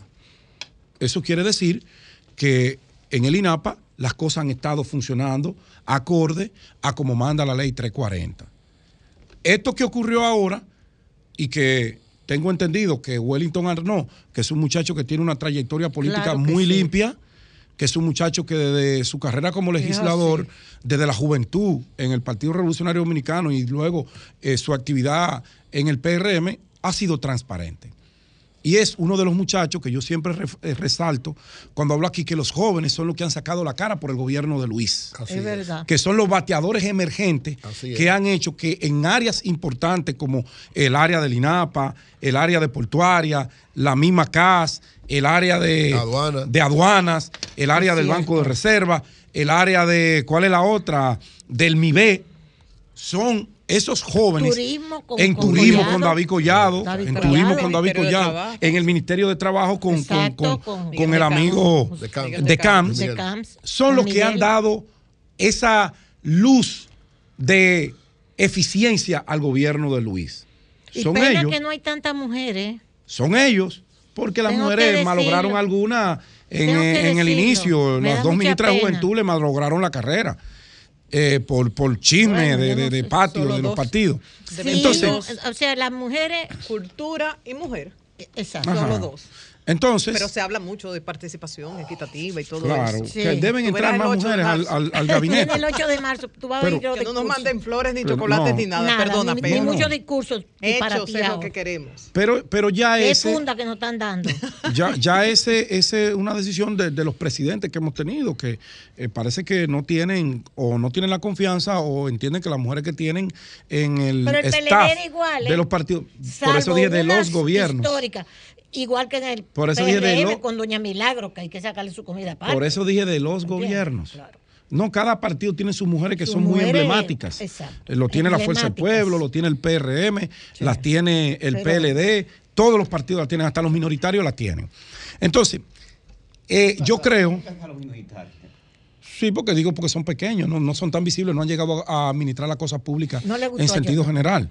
No es porque sean más malos o buenos, no, no, no, no se trata de eso. Entonces, este tema de Wellington Arnaud, yo creo que lo que se ha hecho, y creo que es bueno que se hagan esos programas, y creo que es bueno que se destapen este tipo de anomalías, que sí las hay, que sí las hay, Wellington, no, no tengo la información certera, pero creo que ya suspendió ese proceso y es lo correcto. Si hay un ruido, lo correcto es suspenderlo, aperturar una investigación y si hay personas que se doblaron, que intentaron meter la mano porque no lo consumaron, entonces ahí hay una oportunidad de oro para Wellington seguir demostrándole al presidente Abinader y al país su honestidad, su pulcritud, su compromiso y hacerle honra a su apellido y a su carrera política como él lo ha venido haciendo hasta No, que- ahora. Que se revise como corresponde, como manda la ley, que se revise ese proceso. Y si no hay ninguna ilegalidad en el proceso. se continúe. No, y de la misma forma en que fue señalado, de la misma forma que se ha reconocido, porque está Correcto. pasando en este país, en el mundo, por el tema de los medios de comunicación y las redes, que tú tiras una, una información periodística o no, de cualquier tipo. Y entonces la persona que acciona públicamente va a la justicia incluso, va a los, a los procedimientos. Y en la justicia o en la, la instancia correspondiente lo descargan de, de responsabilidad y de cualquier irregularidad. Pero esa noticia no se sabe. No, esa- esa- Entonces, esa no tiene- esa no se destaca. Se queda la primera. Entonces es complicado, Sí, lo, es que estamos vi- complicado. lo que estamos viviendo. No, y, y como nosotros no podemos apostar al deterioro de los políticos ni del sistema político, y mucha gente se presta a ese deterioro y yo no me Sí. voy a prestar a eso, yo siempre voy por el debido proceso. El de- Claro. hay un ruido, investigar. Y yo sé que este muchacho Wellington no lo va a hacer. Él Investigue, investigue Wellington, paso por paso. No importa si es un amigo suyo, no importa si es un compañero de partido, no importa quién sea. Si hubo una irregularidad con la seriedad y la honestidad que a ti te ha caracterizado, directo amigo, ve a la opinión pública, ven a este programa y di, nosotros encontramos esto, esto y esto. Si se encuentra. Si no lo hay, di lo que encontraste en tiempos récords al país. Eso te va a fortalecer. Eso va a generar más confianza en ti y en los procesos que tú has venido realizando. Pero tienes que hacerlo. Yo saludo que tú hayas detenido que le hayas hecho caso a ese rumor, a esa investigación periodística. Y ahora, lo que todavía, que somos muchos, creemos en tu trayectoria y apostamos a ti, esperamos esa investigación. Pero no la hagas y la guardes. No la guardes. No. Tú te debes a un país. Tú eres un funcionario público. Eres un hombre muy joven. Y repito, con una trayectoria muy limpia. Informa lo que pasó. Si hay gente que incursionó en alguna maniobra para tratar de distorsionar la ley para beneficio propio, envíaselo al PETCA y tú quedarás eh, limpio y tú quedarás sin ningún tipo de problema, porque repito, un funcionario, un ministro, un director, no está en la mente de cada funcionario. Siempre va a existir ese desafío. Siempre va a haber gente que quiere cosas antes de tiempo y mal a vida. Pero también hay gente dirigiendo instituciones que son serias que paran eso. Nosotros apostamos a ti. Eso es lo que tú tienes que hacer. Esa es mi humilde recomendación. Y fíjate, yo fui quizás el primero que el martes dijo que el presidente no habló de corrupción por ese tema. Y lo mantengo. Pero qué bueno que fue contigo que ocurrió, porque yo sé que desde el INAPA tú no te vas a prestar a ningún tipo de vagabundería para proteger absolutamente a nadie. Cambio fuera. Son 106.5. 34 minutos. Doña Consuelo. Sí, eh, señores, tenemos el pesar de comunicarles que el ingeniero Carlos Sánchez, esposo de la bailarina de ballet Pastora Delgado, falleció. El ingeniero. El ingeniero, Carlos Sánchez. Entonces está haciendo, va a ser a partir de las 12 del día del velatorio. Y parece ser que el, el entierro, todavía no me lo han comunicado, será mañana, pero a partir de las 12, de las 12 va a ser el velatorio en La Blandino. Así que un abrazo a Pastora, a sus hijas, a su familia. Y la verdad que fue una bellísima persona el ingeniero Carlos Sánchez. Julio, antes que pase, hay un dato importante a raíz de nuestro comentario que me envía una fuente de entero crédito. Me dicen que con el tema de la licitación que vinculaba a un laboratorio y unos servicios de análisis eh, de las aguas, que de lo que se trató fue que el laboratorio en el pliego de condiciones puso eh, servicios que el laboratorio no estaba en la capacidad de brindárselo. Como son sobrecerrados, en la licitación lo que se evalúa es lo que pone cada quien versus el precio que se ha fijado para la oferta y la, la- el precio que ponen los ¿Y cuál oferentes. es el trabajo que se iba a hacer Entonces, en?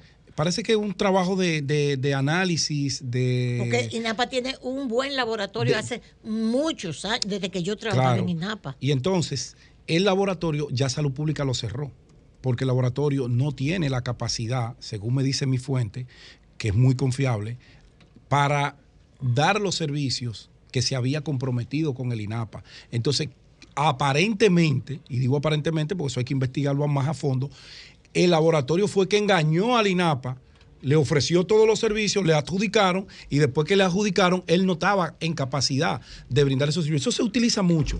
La gente gana y después Sí. negocia con Jonathan, que es el que tiene, un ejemplo, Jonathan, que es el que tiene la capacidad, pero yo Sí, fui que gané. Lo bueno sería que Eso se utiliza mucho en la gente que maneja que los procesos aclare de licitación. por qué Claro se que hizo sí. esa licitación de Claro que laboratorio sí. porque INAPA tiene desde Tiene que mi aclarar eso. época de juventud que trabajé, comencé mi primer trabajo. hace Fue en INAPA, que hace mucho cosa- tiene un excelente laboratorio para las Bien. aguas.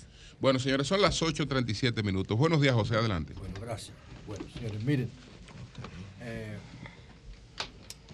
la Casa de Ron Brugal dio a conocer un documento hace unos días donde indica que va a dejar de vender el ron Brugal blanco, el formato de ron Brugal blanco.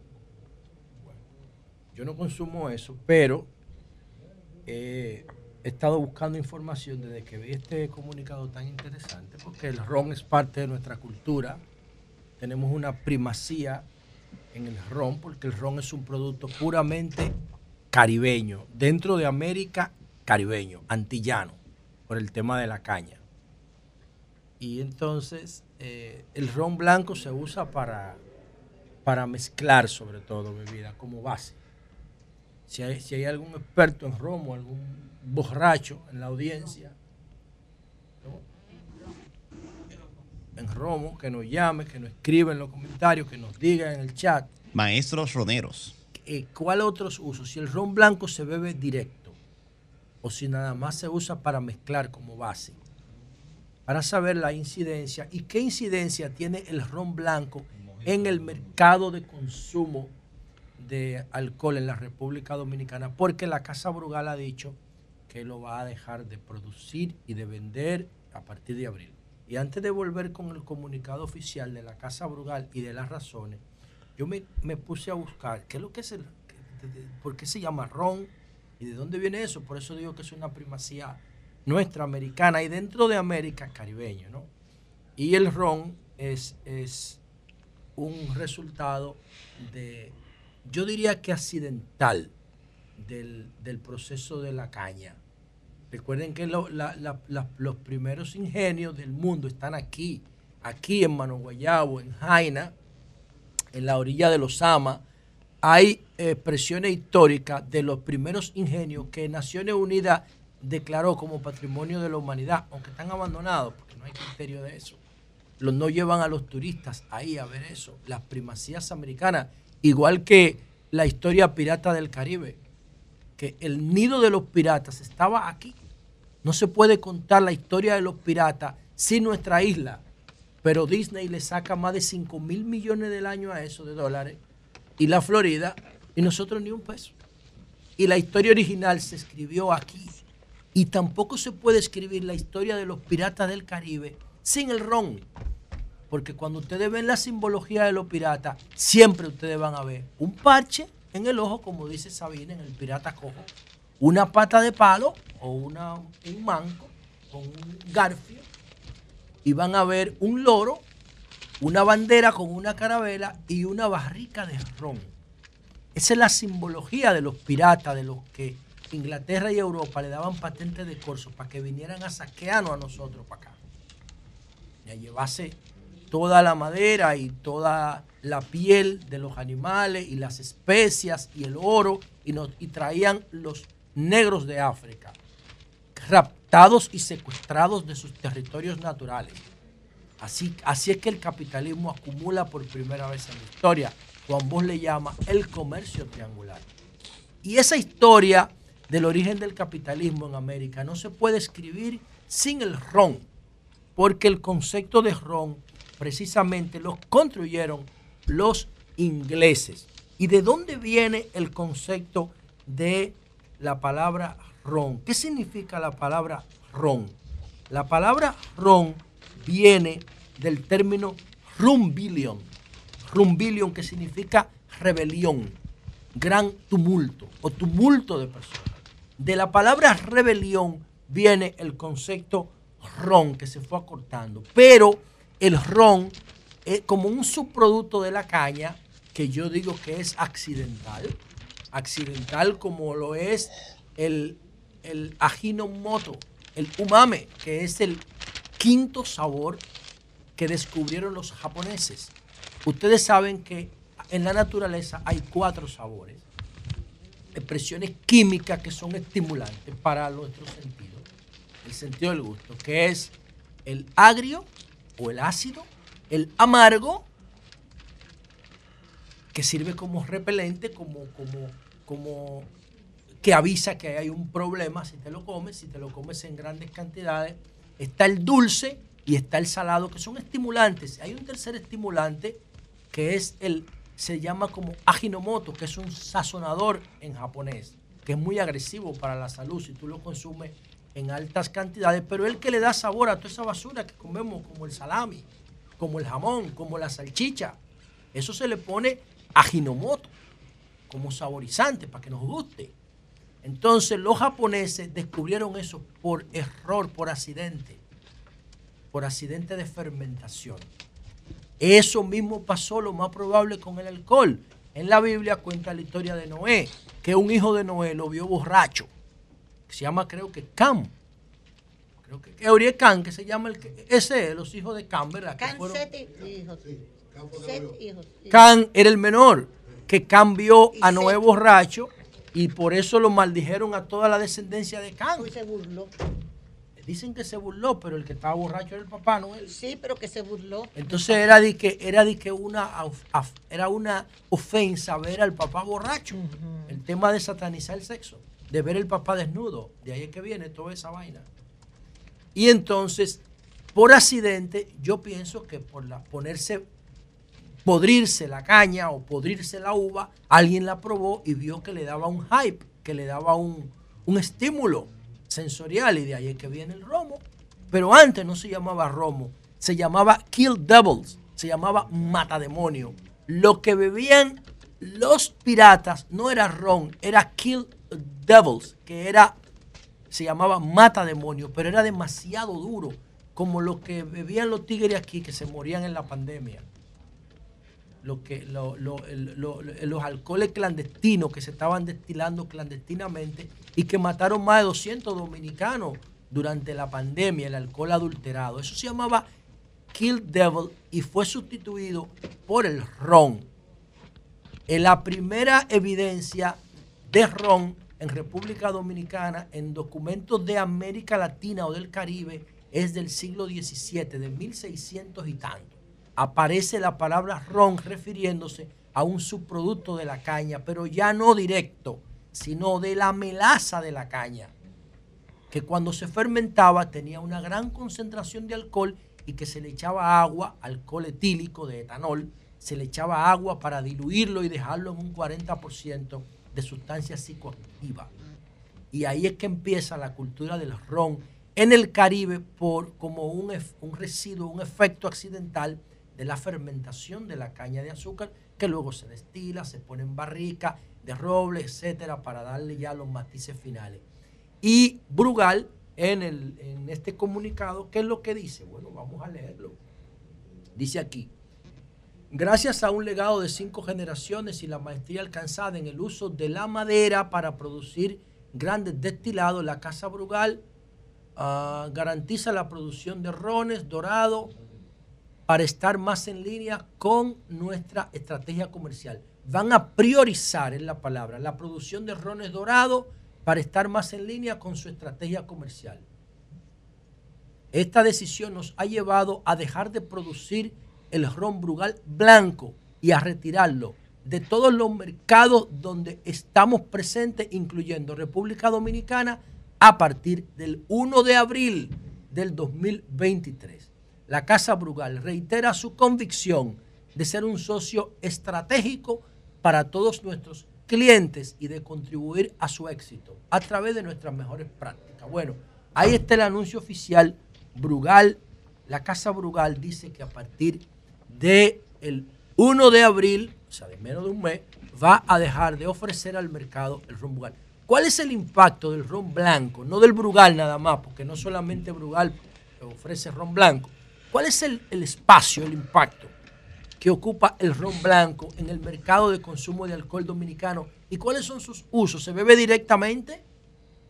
¿O solo se usa para mezclas, para cócteles, para mojitos? qué sé yo, para- Fundamentalmente. fundamentalmente, que nos lo dejen en los comentarios o que nos llamen en, en- en el Tengo espacio ente- para los interactivo. cócteles. Sí, Ojalá pudiéramos tener algún, algún eh, contacto con la Casa Brugal, que son nuestros amigos, para que nos expliquen los detalles, porque si se usa para mezcla, bueno, pues tiene un público amplísimo el tema del ron blanco, pero ellos, ellos han decidido dejarlo. Entonces, por último, señores, quiero destacar y agradecer mucho una iniciativa del el Banco Popular. Me hubiese gustado que me invitaran a esta actividad porque tiene que ver con el tema mujeres que es... No, te invitaron, pero tú estabas trabajando aquí. Te invitaron, nos invitaron a todos.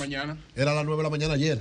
A todos nos acuérdate que te invitaron. Esa fue la que te dijo ayer. eh, Esa fue, José. No fue una aplicación. No, no fue eso. Fue eso. Ah, bueno, pues está bien. Denise lo envió al grupo. A todos, sí, pero era a las Exacto. 9 de la mañana. Vamos, nos excusamos. vamos, a, vamos a agradecer, ojalá que José Mármol, que nos hizo, nos recibió allá junto a la- a la- al, al- al liderazgo del Banco Popular cuando estábamos en la Feria de Madrid. Saludos para José Mármol, que nos envíe a alguien al programa para que nos expliquen los detalles de esta iniciativa del Banco Popular que se llama Emprende Mujer. Sí, muy buena. Está sustentada en un estudio que indica que las mujeres en República Dominicana sufren más eh, discriminación económica, más violencia económica que física. Esa es una de mis hipótesis fundamentales, que son tres. La primera, la decía ayer a propósito del caso de la señora Peinado, la primera es la diferencia física que se llama dimorfismo, que aparece en la naturaleza, a veces en favor de la hembra, como en el caso de la hiena manchada, donde la hembra es más grande y usa el macho solamente para reproducción, para más nada, no juega ningún rol de liderazgo en la manada, o en la abeja, donde la reina, el dimorfismo favorece a la hembra porque la reina tiene más de dos veces y medio el tamaño del macho, que recibe el nombre de zángano porque no trabaja, es un vago. Nada más cumple roles de- de reproducción. La mayoría del trabajo la hacen las obreras, que son las hembras. Entonces, el dimorfismo en las abejas favorece a la hembra, pero en los seres humanos favorece al macho. Y esa es la primera causa de discriminación de la mujer, el dimorfismo. La segunda causa, la religión.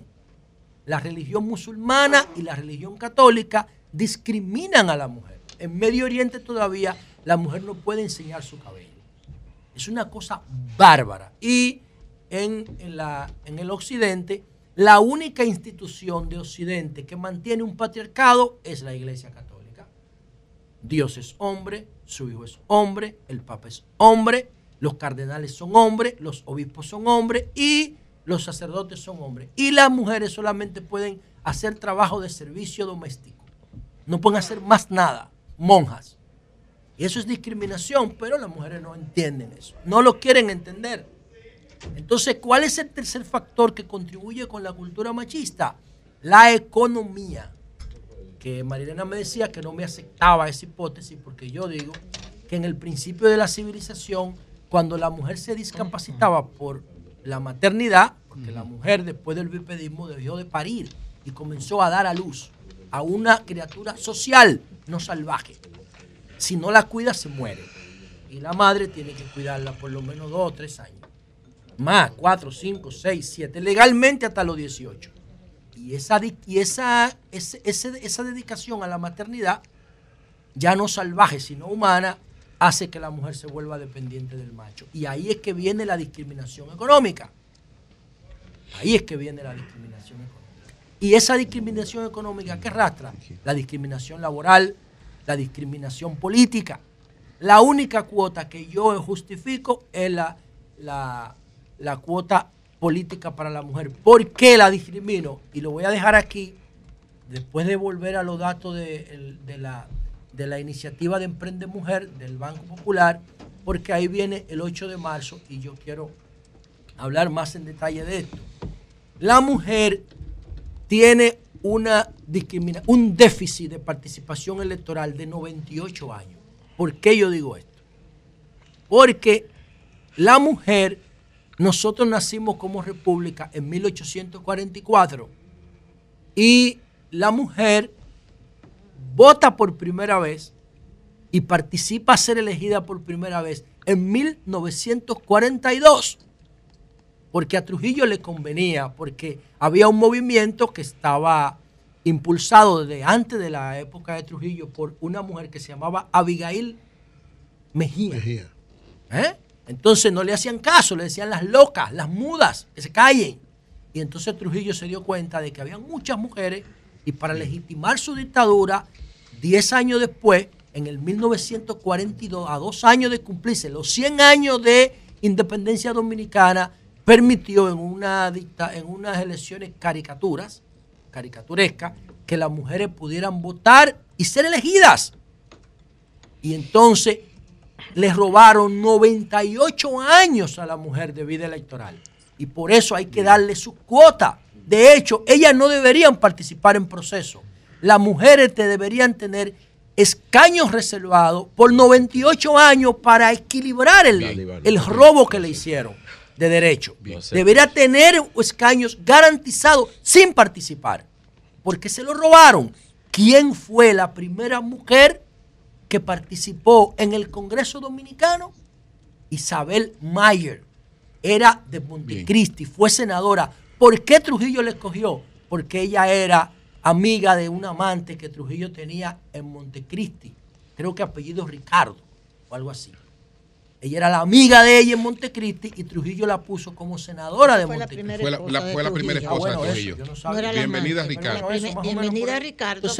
Pero Isabel Mayer. no tuvo hijo con Trujillo y después nació Flor de Oro. Ah, bueno. después que se divorció. Isabel Mayer es la primera mujer en, en, ser parte del Senado Dominicano. ¿Por qué? Porque era amiga de la, era de, la, de la mujer de Trujillo y fue senadora por Montecristi y se convirtió dentro de la dictadura en la primera mujer. Por eso quiero saludar esta iniciativa del el Banco Popular sobre la violencia contra las mujeres, que no es solamente física. El 17% de las mujeres, según este estudio del Banco Popular, dicen haber, eh, haber sido víctimas de violencia física, pero el 21% de las mujeres consultadas dice que sufre violencia económica y el 68% de todas las mujeres entrevistadas para este estudio dice haber experimentado algún tipo de violencia entre física, económica y psicológica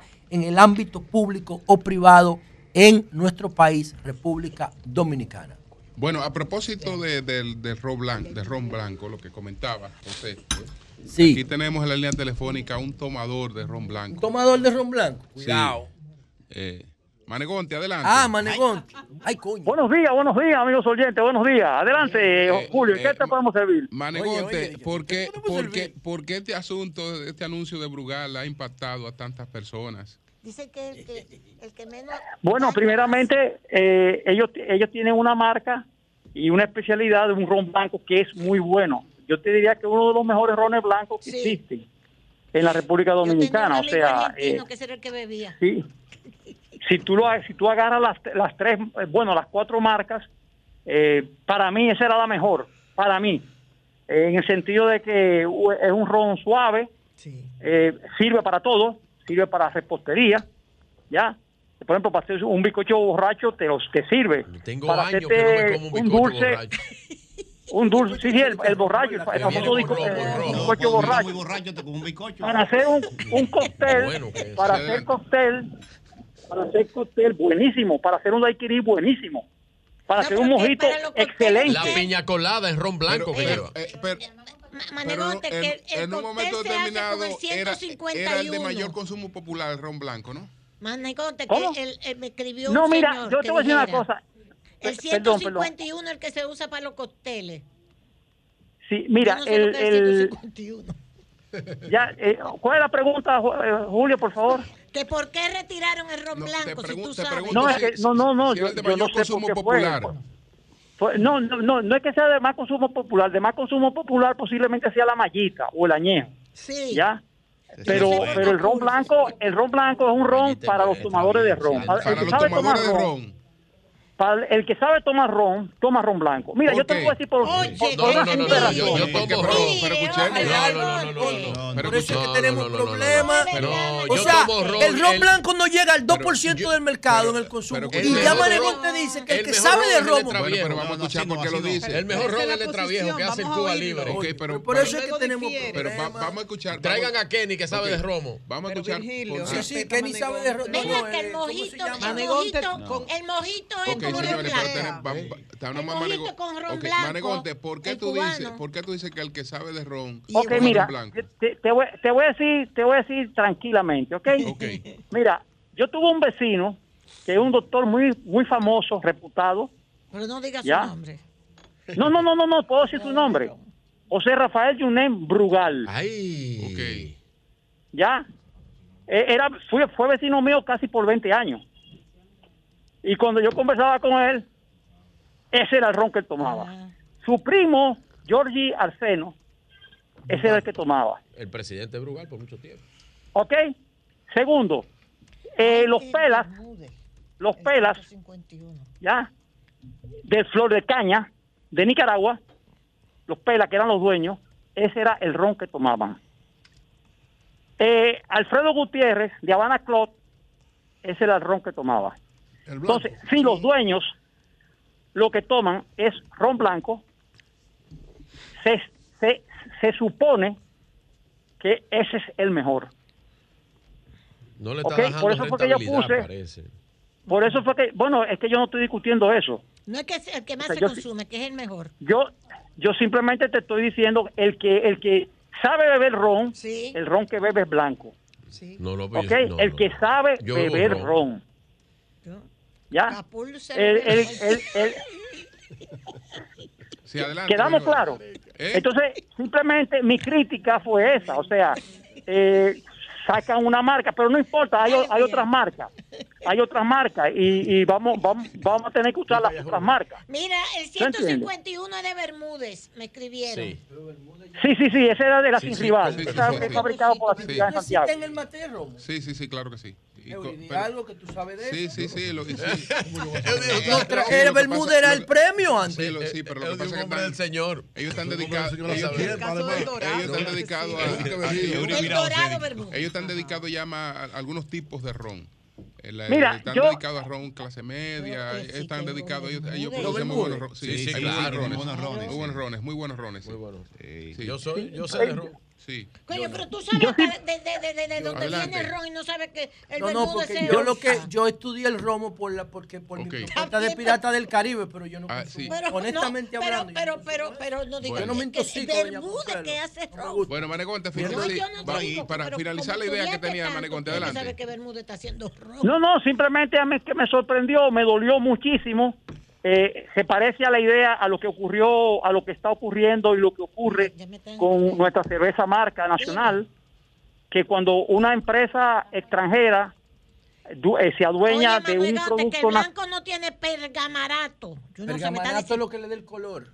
Ah, que no Por eso tiene. blanco. Por eso es que a mi hija que está en una en, un- en una dieta de nutrición le dijeron lo único que puedes beber es ron blanco. Ron blanco. Que a propósito Es que lo único, por- Manegonte, aunque es un porcentaje muy mínimo, Dígale, dígale, dígale que le está dando eso a su hija, que la tenga la- hay un grupo de personas. porque Sí, no, adelante. es alcohol. Tú me escuchas. El alcohol es azúcar. Sí, sí, escucho, Marilena, adelante, te copio. Manegonte, hay un grupo de personas Mejor que que se fume un tabaco de marihuana. ron blanco Digo yo, es más sano que el ron. para fines de salud. Me atrevo a decir esto porque habrá- ese habrá es afectado- recomendado por algunos médicos naturistas. Así es, así es, Es recomen- así la es. llamada cura tibetana que se mezcla Así el es. alcohol con Así- ajo para bajar el colesterol, la presión es. y demás. Eso Pero era- eso debe por ser eso yo recomendado puse- por un médico. Hay una famosa receta, le llaman la receta tibetana, que mezclas ron blanco No, no, tú ves, no, no. con ajo macerado. macerado, Pero sí. eso es, o sea, médicos lo No, envían. el Nadie alcohol debe ponerse activa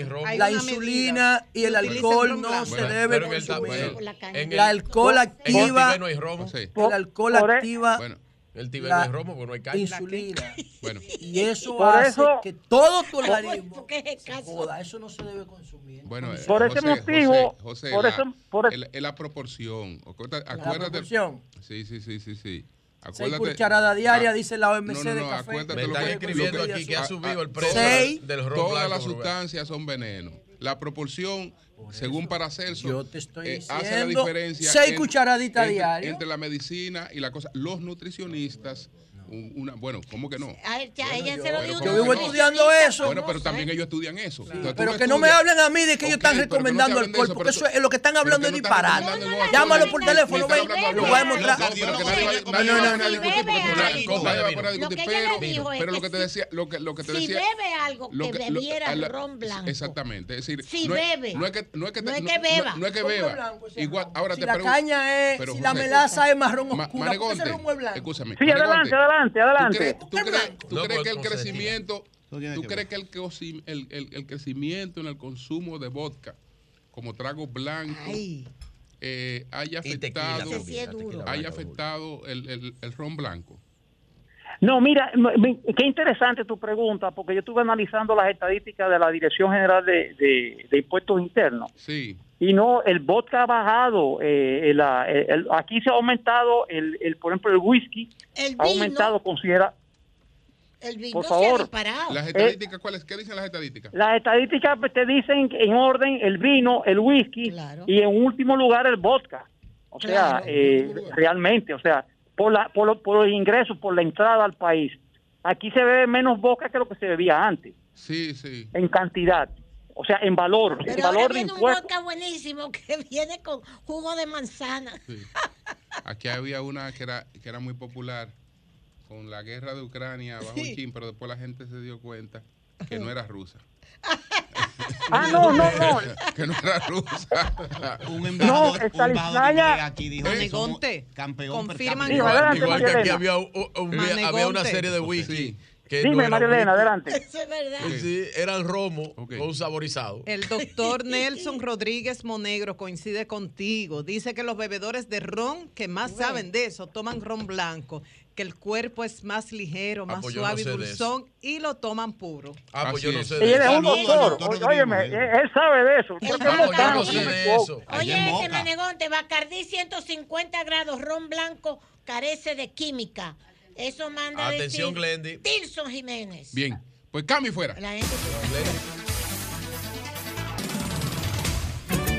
El sol de la mañana,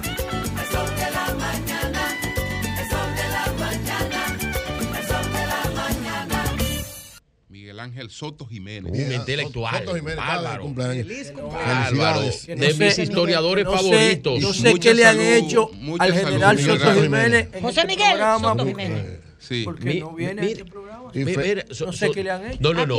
Y, y yo le dije, No, yo, conversé no, con no. él hace unos días y le dije, eh, mi general, usted tiene que ir allá al programa porque tenemos que hablar, Sí, no hemos varias hablado cosas. de la obra del doctor.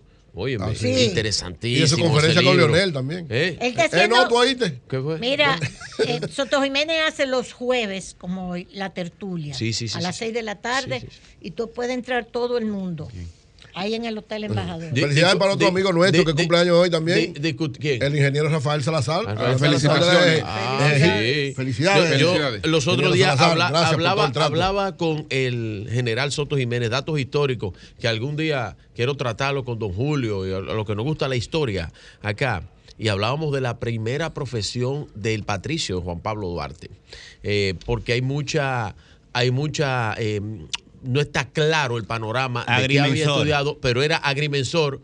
eh, y eh, fue, parece que fue el primer agrimensor dominicano. ¿eh? Eso hay que revisarlo. Eso era lo que estaba registrado, pero no lo terminó. No, pero el no fue- patricio no no, fue lo el terminó.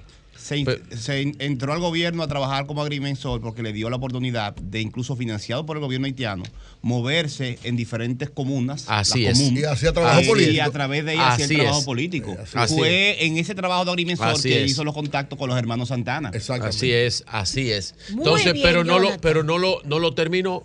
Y ahí hay una serie de cosas interesantes que yo hablaba con el, con el general abrazo, Soto Jiménez. general. Miren, miren, pero hoy, don Julio, y quiero resaltar esto porque se cumplen 27 años del fallecimiento del presidente Jacobo Magluta Azar. 27. Hoy. 27 años. Eh, eh, el expresidente eh, Jacobo Magluta, eh, bueno, pues eh, murió, ustedes saben, por cáncer de pulmón Ay, hace sí. 27 años. Mucha gente dice eh, Jacobo Magluta. Jacobo Magluta, pero no era Jacobo, era el presidente Jacobo Magluta, fue presidente por la República Dominicana por 43 40 días. Sí. 43, 43. 43 días en el periodo que lamentablemente luego del fallecimiento del presidente Silvestre Antonio Guzmán Fernández. Eh, y yo, yo lo recuerdo con mucho cariño al, al presidente Jacobo Magluta, era una persona muy afable, muy Sí. cercana, eh, y lo recuerdo porque mi papá trabajó mucho tiempo con el, eh, con el, el presidente Pues Magluta. gracias, Virgilio. y Gracias, Virgilio. gracias a, a- No, pero déjeme dar gracias que me los hallé esta mañana. Te lo los encontró, se lo mañana encontró. Caminando. Juan Temístocles Montaz, Ah, sí. su nueva Ah, obra perfecto. en Victoria, En Victoria. la escalada electoral del PLD. Sí, Un pero- abrazo, Temo. Eso, Gracias. eso suena, eso suena un poco, un poco izquierdista, socialista. Tranquilo, Bobby, Cabral, adelante. No, Gracias. En Victoria es lo que dice. No, en Victoria es lo Victoria, que en Victoria, es lo que dicen los cristianos en su En Victoria, en su eh, está claro. Sí, Temo, pero, pero, pero Gracias al Dios la Todopoderoso. izquierda lo tomó. A Pregúntale mi yo. Señor Jesús, Señor y Salvador, empiezo como siempre con la palabra de Dios, Isaías 40, 31. Aquellos que esperan en el Señor renovarán sus fuerzas. Se elevarán como águilas, correrán y no se cansarán, caminarán y no se desmayarán. Amén. Siempre con la fuerza del Señor. Amén. adelante. Mire, en el día de ayer, la Federación de Comerciantes hizo una rueda de prensa donde trató el tema del aumento salarial e incluyó un tema que de seguro va a generar mucha discusión interesante porque es algo que está pendiente, que es una discusión que de alguna manera se han llegado a algunos niveles, si no de, de acuerdo, pero por lo menos de un desacuerdo bien valorado. Ellos hablaban primero de los aumentos salariales y decían, como el presidente, todos estamos de acuerdo, que el aumento salarial tiene que ser por encima de los niveles de inflación de los últimos dos años. Todo el mundo está de acuerdo con eso. Decía la misma preocupación de todo el mundo que en el caso de las pymes hay que tener un poquito de cuidado, las micros y pequeñas empresas, un aumento salarial que le afecte de manera sensible su inversión la puede llevar a la quiebra. Entonces, eso hay que saberlo manejar. Ellos lo planteaban con mucha inquietud. Esa también es una inquietud de mucha gente, sobre todo porque el presidente planteó. Ahora, ¿qué decían ellos? Y creo que va a ser un elemento importante. Ahora es, lógicamente, el Comité Nacional de Salarios el que tiene que ver con los aumentos. Y eso va a ser una discusión gobierno, sector privado, sector patronal, eh, la- laboral. Pero ellos decían que debería aprovecharse el momento ahora para discutir algo pendiente en el código de trabajo, un código de trabajo, ¿verdad?, que hay que modificar, que tiene que ver con el preaviso y la cesantía. Esta es una discusión bastante amplia que se ha dado porque el sector de los trabajadores dice que no se pueden eliminar los derechos adquiridos por los trabajadores y en eso todos estamos de acuerdo. No se puede. El que tiene derecho adquirido usted no lo puede quitar. Ahora usted puede legislar de aquí en adelante.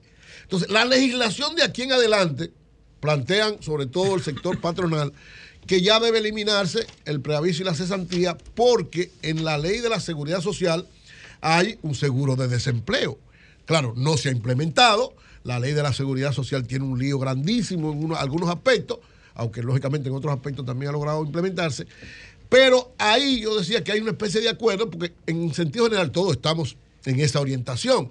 Es decir, si tú quitas el preaviso y la cesantía, que es un derecho que los trabajadores adquirían hasta el día de hoy, pero que el mercado laboral ha variado de manera significativa, tú tienes entonces que crear, para quitar esto, crear entonces el seguro de salud, de, de desempleo. ¿Qué significa el seguro de desempleo? Que va a haber un tiempo, o sea, a los trabajadores van a estar, y, de hecho creo que hay hasta un- una cantidad de recursos para eso, aunque no se ha implementado, pero que está ahí dispuesto, en el sentido de que en la medida en que usted está laborando, también está dando, pagando una parte para en caso de que usted deje de trabajar en un tiempo, el Estado, la Seguridad Social, le pueda garantizar hasta que usted consiga un nuevo empleo y verdad no pase ah, muchísimo trabajo y lógicamente como no va a tener ya ni eh, lo que son los, las la- el preaviso ni la cesantía, o sea, ese dinero que antes garantizaba, ¿verdad?, a los trabajadores una serie de elementos, entonces estaría este seguro.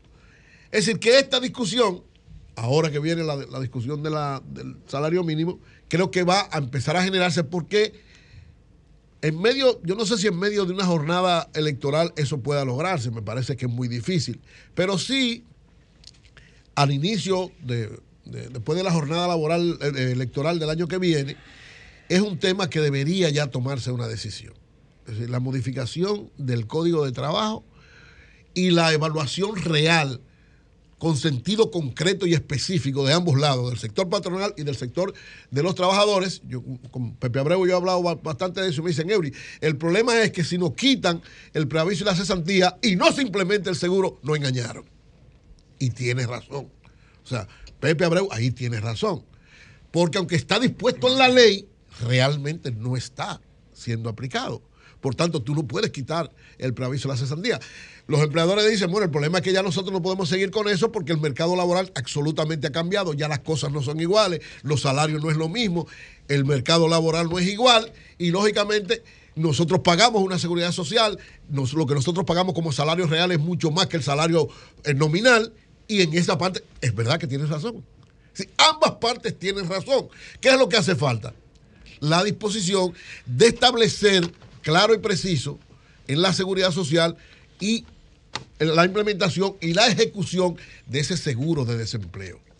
Porque evidentemente, lamentablemente, la ley nuestra, que es muy buena, ya tiene que ser modificada, pero la ley de seguridad social tiene muchos elementos buenos, pero ahí hay varias cosas. Han visto el conflicto que hay con las ARS, el conflicto que hay con los fondos de pensiones. Es decir, siempre va a haber situaciones que hay que tratar de enmendar, de arreglar o de buscarle la salida. Esta es una importante. Al mismo tiempo que vamos a discutir, que yo creo que va a llegarse un acuerdo, ojalá, entre 15 y 20% creo que va a ser el aumento que se va a dar. Está por encima de los niveles de inflación acumulados en los dos años, pero tampoco puede afectar a las empresas de manera que la- la descapitalice y el hecho de que a las pymes hay que darle ciertas facilidades en ese aspecto. Y esta discusión de preaviso y cesantía es necesaria, urgente. Ojalá que ahí, como dijo aquí el ministro de, de- Trabajo, que hay una especie de acuerdo, de pacto social, que el gobierno está tratando de implementar un pacto social entre empleadores y trabajadores en todos los niveles. Para el, para, el, para el salario y para otros aspectos. Ojalá que este sea uno, incluido con prioridad, porque ciertamente necesitamos resolver esta situación.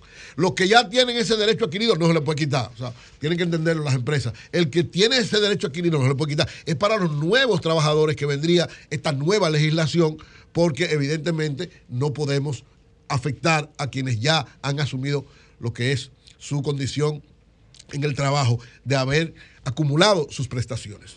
Ojalá que esta visión que dio el presidente en el Congreso con el Comité Nacional de Salario que ya fue convocado, de lograr un acuerdo para el salario mínimo, ese mismo espíritu, ya no solo no en ese mecanismo, sino en el mecanismo que tiene el Ministerio de Trabajo para eso, logre este pacto social entre empleadores y trabajadores para que la situación del preaviso y cesantía sea resuelto sin afectar a nadie, ni a los trabajadores ni a los empleadores, y que ese seguro de desempleo que funciona en muchos países del mundo. Estados Unidos es uno de los que funciona. Ustedes saben, el que ha vivido en Estados Unidos sabe que si usted está trabajando hay un seguro de desempleo o una especie de ayuda, le dicen, pero que te garantiza un tiempo en lo que tú puedes conseguir otro trabajo. Y el mercado dominicano creo que ya lo permite. Ojalá que se trabaje en esa orientación y podamos resolver muy pronto este conflicto aparente que aunque tiene las mismas intenciones todo el mundo, no termina de concretizarse. Cambio fuera.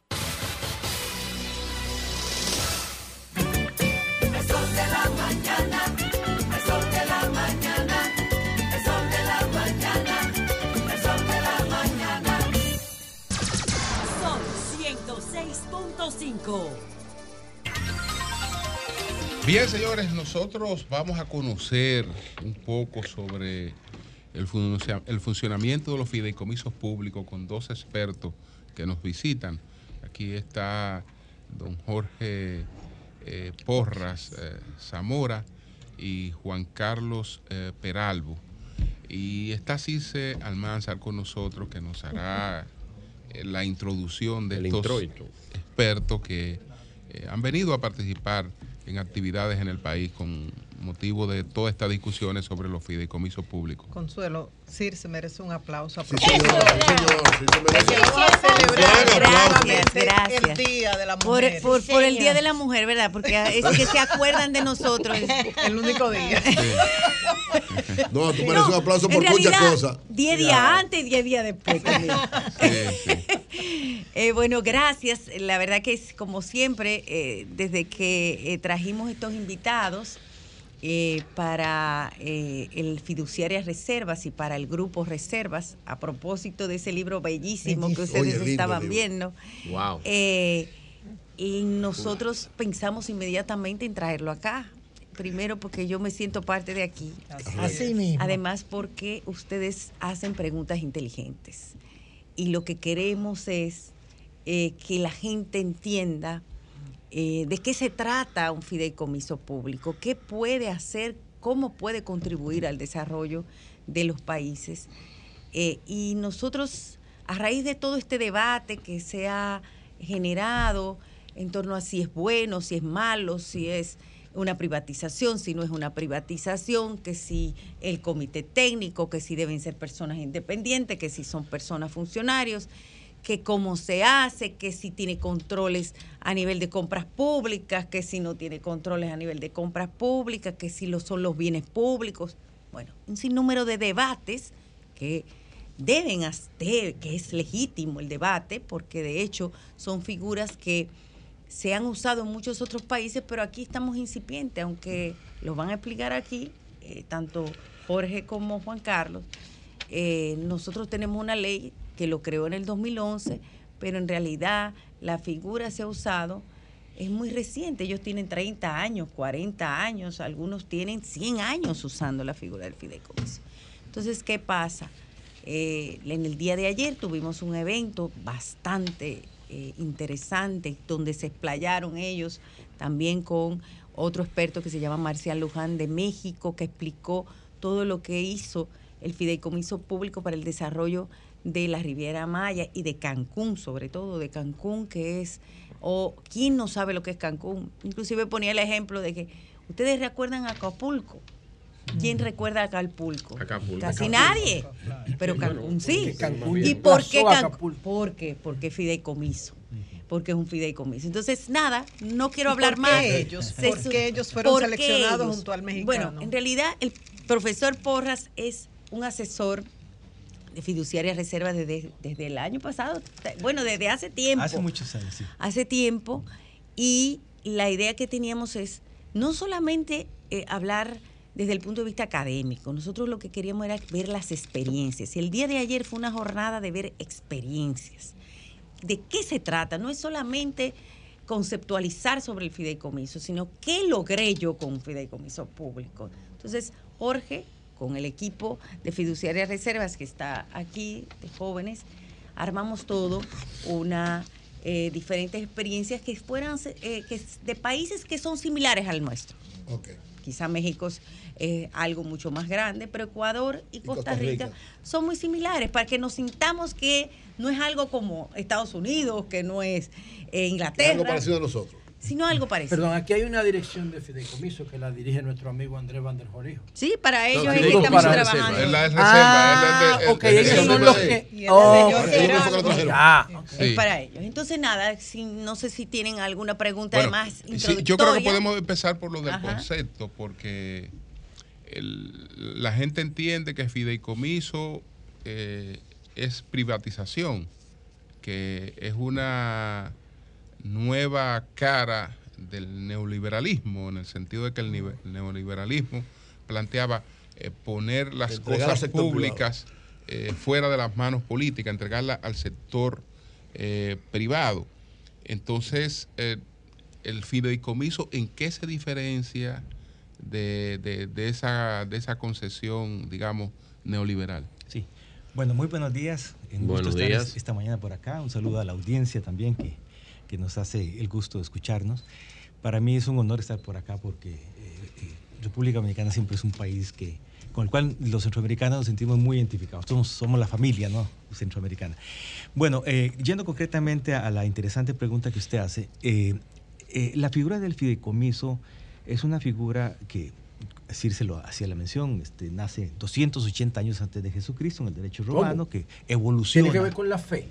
Eh, no, no, no necesariamente. Con confianza. Más bien tiene que ver exactamente. Fe de confianza. Exactamente. Y- y- Pero incluso doscientos y pico de años antes, de Jesucristo. ¿cómo, cómo eran las primeras manifestaciones? Sí, de básicamente porque eh, hay, un, hay un hecho histórico interesantísimo que se re- realiza en el año eh, 280 ant- antes de Antes de Jesucristo, que es que en ese momento se emite una ley que se llamó la ley Poetilia Papiria.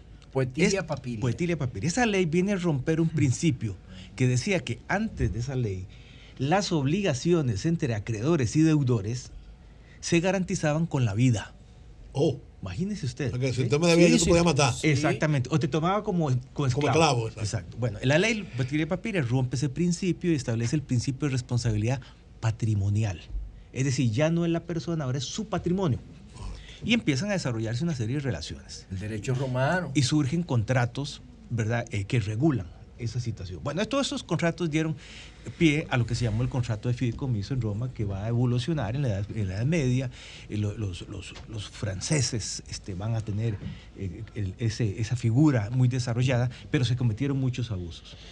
En 1799, cuando sobreviene la Revolución Francesa, los revolucionarios eliminan del derecho todos aquellos contratos que consideraban abusivos o odiosos y ven al fideicomiso como un contrato que era abusivo y lo eliminan. Ustedes saben que este, todos los países de América Latina, cuando se emite el Código Civil francés en 1804, prácticamente lo que hicimos Copiarlo. fue, como, como dirían los, los- los- los chicos hoy, hicieron un copy-paste. copy-paste. ¿eh? Copiamos eso. Y al no estar la figura del fideicomiso, no nos llegó. Sin embargo, paralelamente, en la Edad Media, los ingleses se separan del derecho romano, crean su propio sistema jurídico distinto al derecho romano y crean una figura que se llamó el trust. Ustedes habrán escuchado, ¿no? Claro. El trust, trust anglosajón. Bueno, el trust anglosajón se desarrolla en la mancomunidad británica, Inglaterra, Estados Unidos, toda la com- mancomunidad británica, etc. Y se desarrolla de una manera muy interesante. Allá por los años 20, este, como no lo teníamos en el derecho eh, latinoamericano, eh, varias figuras, este, don Andrés Bello, este, el, jurista panameño Ricardo Alfaro, hacen un intento importante de eh, adaptar el- la figura del trozo anglosajón a la legislación latinoamericana. Y así aparece el fideicomiso en América Latina. A partir de los años 20, ¿no? Se va incorporando como un contrato en las legislaciones, ¿no? Y ahí los distintos países van incorporando la figura en el Código de Comercio, en el Código Civil, el Código Bancario, en algunos países. En el caso específico de la República Dominicana, es en el año 2011, con la ley 189, que introduce por primera vez la figura del fideicomiso en América Latina, eh, perdón, en la República Dominicana. Déjeme decirle que es, que es el, el último país en América Latina que incorpora la figura junto con Nicaragua. Entonces, si ustedes ven, museo Nicaragua. estamos hablando de 2011. Es decir, estamos recién, el, el año pasado, pasado, cumplimos 10 años. Pero además no teníamos tampoco, no le dábamos uso a la figura del fideicomiso. Porque Era no- muy poco. Ahora es que el presidente Abinader, que puso a Andrés Van der Hoorn ahí, le ha dado como una importancia. a esto. Y ahí tenemos varios ya en este gobierno. Tenemos como Digo, cinco. en, seis. el- en el gobierno de Leonel Danilo hubo fideicomiso. Sí, pero privado, no público. O sea, ahora tenemos el de la policía, tenemos el de red vial, tenemos el de residuos sólidos, Pedernales. tenemos el de Pedernales y el de Punta Catalina que se cayó. No, no, ese se cayó. ese Bueno, pero Y, y la pregunta que usted hace es interesantísima Sí. porque la- aquí la pregunta que deberían, ¿por qué el Estado utiliza esta figura? ¿Por qué? Esa es la, digamos, la ¿Por pregunta. qué? Y hay, ¿qué una la razón, potencialidad? hay una razón fundamental. Si nosotros vemos el índice de competitividad internacional del Foro Mundial de, de Desarrollo, que evalúa 141 países de acuerdo a cuál es la capacidad que hacen los países para desarrollarse en una serie de factores, nos encontramos que los países de América Latina, en su totalidad, ocupamos los puestos de la mitad hacia abajo. Eso significa que hay grandes necesidades en nuestros países, de todo tipo, social, económico, de infraestructura, etcétera. Y el Estado no tiene la capacidad, ningún Estado tiene la capacidad para resolver todos los problemas. Es imposible que un Estado pueda resolver todos los problemas. Pero sí, la constitución de nuestros países le permite al Estado poder echar mano a su andamiaje legislativo y decir qué leyes hay que me ayuden a mí como Estado a poder tratar de solucionar todas estas necesidades. Y el fideicomiso se convierte en una herramienta interesantísima, porque es un mecanismo que el Estado tiene en su legislación, en el caso específico en la 189.11, que dice, caramba, aquí yo tengo una herramienta que me puede ayudar. Y ahí es entonces donde empieza el Estado a decir, Así como en el pasado le, le utilizó a las personas, a las empresas. Podemos describir esa herramienta para que la audiencia escuche bien qué es un fideicomiso, cuáles partes lo componen. Muy bien, eh, con mucho gusto. Muy sencillo. ¿Qué es un fideicomiso? Es un contrato. Como todo contrato, en este particular intervienen tres sujetos. Alguien que constituye, que tiene la característica de que aporta recursos, define para qué lo quiere. Alguien que administra ese fideicomiso, que es un administrador profesional, fiduciario de reservas, por ejemplo y alguien que recibe un beneficio del fideicomiso. Eso es un fideicomiso. Ahora bien, hay dos tipos de fideicomisos. Los fideicomisos. Antes de pasar a los tipos, ¿quién aporta el dinero? ¿Qué, be- qué, refi- qué beneficio tiene? ¿Quién lo administra? ¿Qué beneficio tiene? ¿Y quién se beneficia? ¿Por qué se beneficia? Muy bien. El que lo aporta o el que hace el, el- el fideicomiso es porque quiere conseguir un fin, un propósito. Sí. El que lo administra porque es parte de su Va un actividad. ejemplo del propósito. Por ejemplo, si yo digo que quiero, quiero contribuir, el caso específico de mi país, hay una institución, el Instituto Costarricense de Electricidad, nace en 1948 con la misión de llevar electrificación a todo el país. Ese es su fin. Sí. Ahora, ¿cómo lo hace? Bueno, tiene que construir plantas, tiene que hacer transmisión, etcétera, etcétera. Su misión no es construir plantas, es llevar, es darle electrificación. Entonces, Ese es su interés. entonces puede echar mano a esa figura y decir, bueno, yo necesito que usted me ayude a construir las plantas. ¿Cuál- defino el fin. Ayúdeme a construir las Ya. plantas para cumplir mi Y propósito. cualquier gente privada, cualquier institución privada o cualquier persona público-privada, cualquier Sí. persona privada o pública puede invertir. Puede apoyar, digamos, ese desarrollo. Hay alguien que administra. Bueno, es una inversión porque usted va a Sí. ganar algo. Es una Claro. inversión. Sí, Exactamente. invierte cualquiera, ok. Exactamente. Entonces luego, en la segunda figura es el administrador. El ¿Qué gana? ¿Qué gana? El administrador es, es un negocio. Yo Claro, soy un administrador, cobro por mi Claro. gestión. Cobra una comisión, un una fee comisión, por eso. un fee, un- Ya. u- ¿Y una otro tarifa. beneficiarios? Y Y el entonces el, otro- último beneficiario, ¿quién es? Si es un fideicomiso público, necesariamente el beneficiario El pueblo. es público. Sí. Esa es la iba- parte que iba no a han trabajado. La diferencia entre los, do- los dos fideicomisos, los Muy dos bien. tipos de fideicomisos. ¿Cuáles? Tenemos fideicomisos que se hacen con bienes privados. Sí. Y hay fideicomisos que se hacen con bienes públicos. Sí.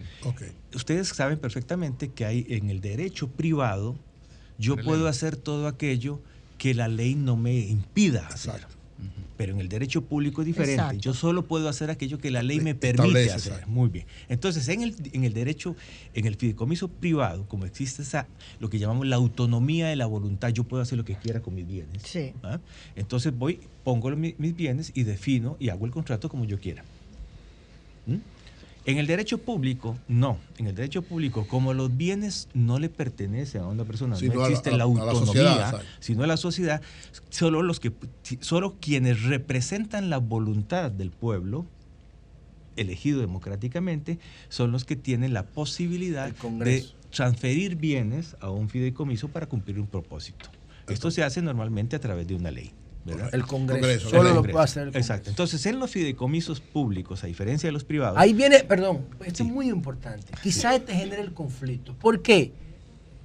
¿Por qué hay que transferir el bien para, para, incluirlo en un Muy bien. fideicomiso? Es- ¿Por qué? Pues Si no se está vendiendo. Es una pregunta ¿Eh? interesantísima porque el concepto de fideicomiso tiene que ver con un elemento importante que introduce la ley, que es la conformación de lo que llamamos un patrimonio autónomo. Ahí es que está el conflicto. Que es el del ¿Qué lo- fideicomiso. ¿Qué es lo que pasa? Que si yo digo que yo quiero construir la planta hidroeléctrica y necesito construirla en un determinado lugar con unos determinados recursos, el fideicomiso permite entonces decir, muy bien, usted lo que quiere es construir eso y yo necesito, yo fiduciario, administrador, necesito que usted me dé los recursos para hacerlo. Y que me los dé y me garantice que voy a poder cumplir con el propósito que usted me da. No vaya a ser que de repente me diga que sí. Y después y pues me cambia la no. autoridad Exacto. pública Viene otra con autoridad. una visión distinta y dice, no, eso no va, Muy no bien, vaya en ese claro. lugar, es allí. O que puedan venir terceros que quieran perseguir esos bienes. Entonces lo que hacemos es que los separamos, Del patrimonio lo llevamos a un concepto jurídico contable que se llama patrimonio autónomo y lo protegemos le ponemos una campana De cambios y de toma de y decisiones decimos contrarias. esto ha sido puesto para cumplir Exacto. este fin y no se puede cambiar. Tras escuchar esta explicación, señor Peralvo, vamos a los ejemplos. ¿Puede citar un ejemplo de éxito de fideicomiso en la región? Con mucho gusto. Gracias nuevamente por la invitación. Y gracias a saludos a, todos por venir. y Sí. saludos a la Darnos audiencia. esta oportunidad. Sí. Eh, permítanme empezar con esto. Eh, la figura del fideicomiso en diferentes países de Latinoamérica tiene décadas y décadas de aplicación. Yo puedo hablar del caso ecuatoriano, eh, que tenemos la figura por 30 años. En esos 30 años se han constituido más de 20 mil fideicomisos. ¿20 mil? 20 mil en 30 años. Y tenemos casi, estamos cerca a los mil fideicomisos del sector público. De tal manera de que aquello que estamos eh, tratando el día de ayer, hoy día acá, ya hemos pasado por casi mil ejercicios en el de, país. de los públicos. De los públicos. ¿Cuáles han sido los más exitosos públicos en Ecuador? Tenemos fideicomisos desde construcción de hospitales, hoteles, centrales hidroeléctricas, carreteras, eh, proyectos de infraestructura. Es amplísima la aplicación, de tal manera que desde esa perspectiva, acá en República Dominicana hay un futuro promisorio para poder aplicar la figura. Y desarrollo algunas ideas que se mencionaban hace un momento.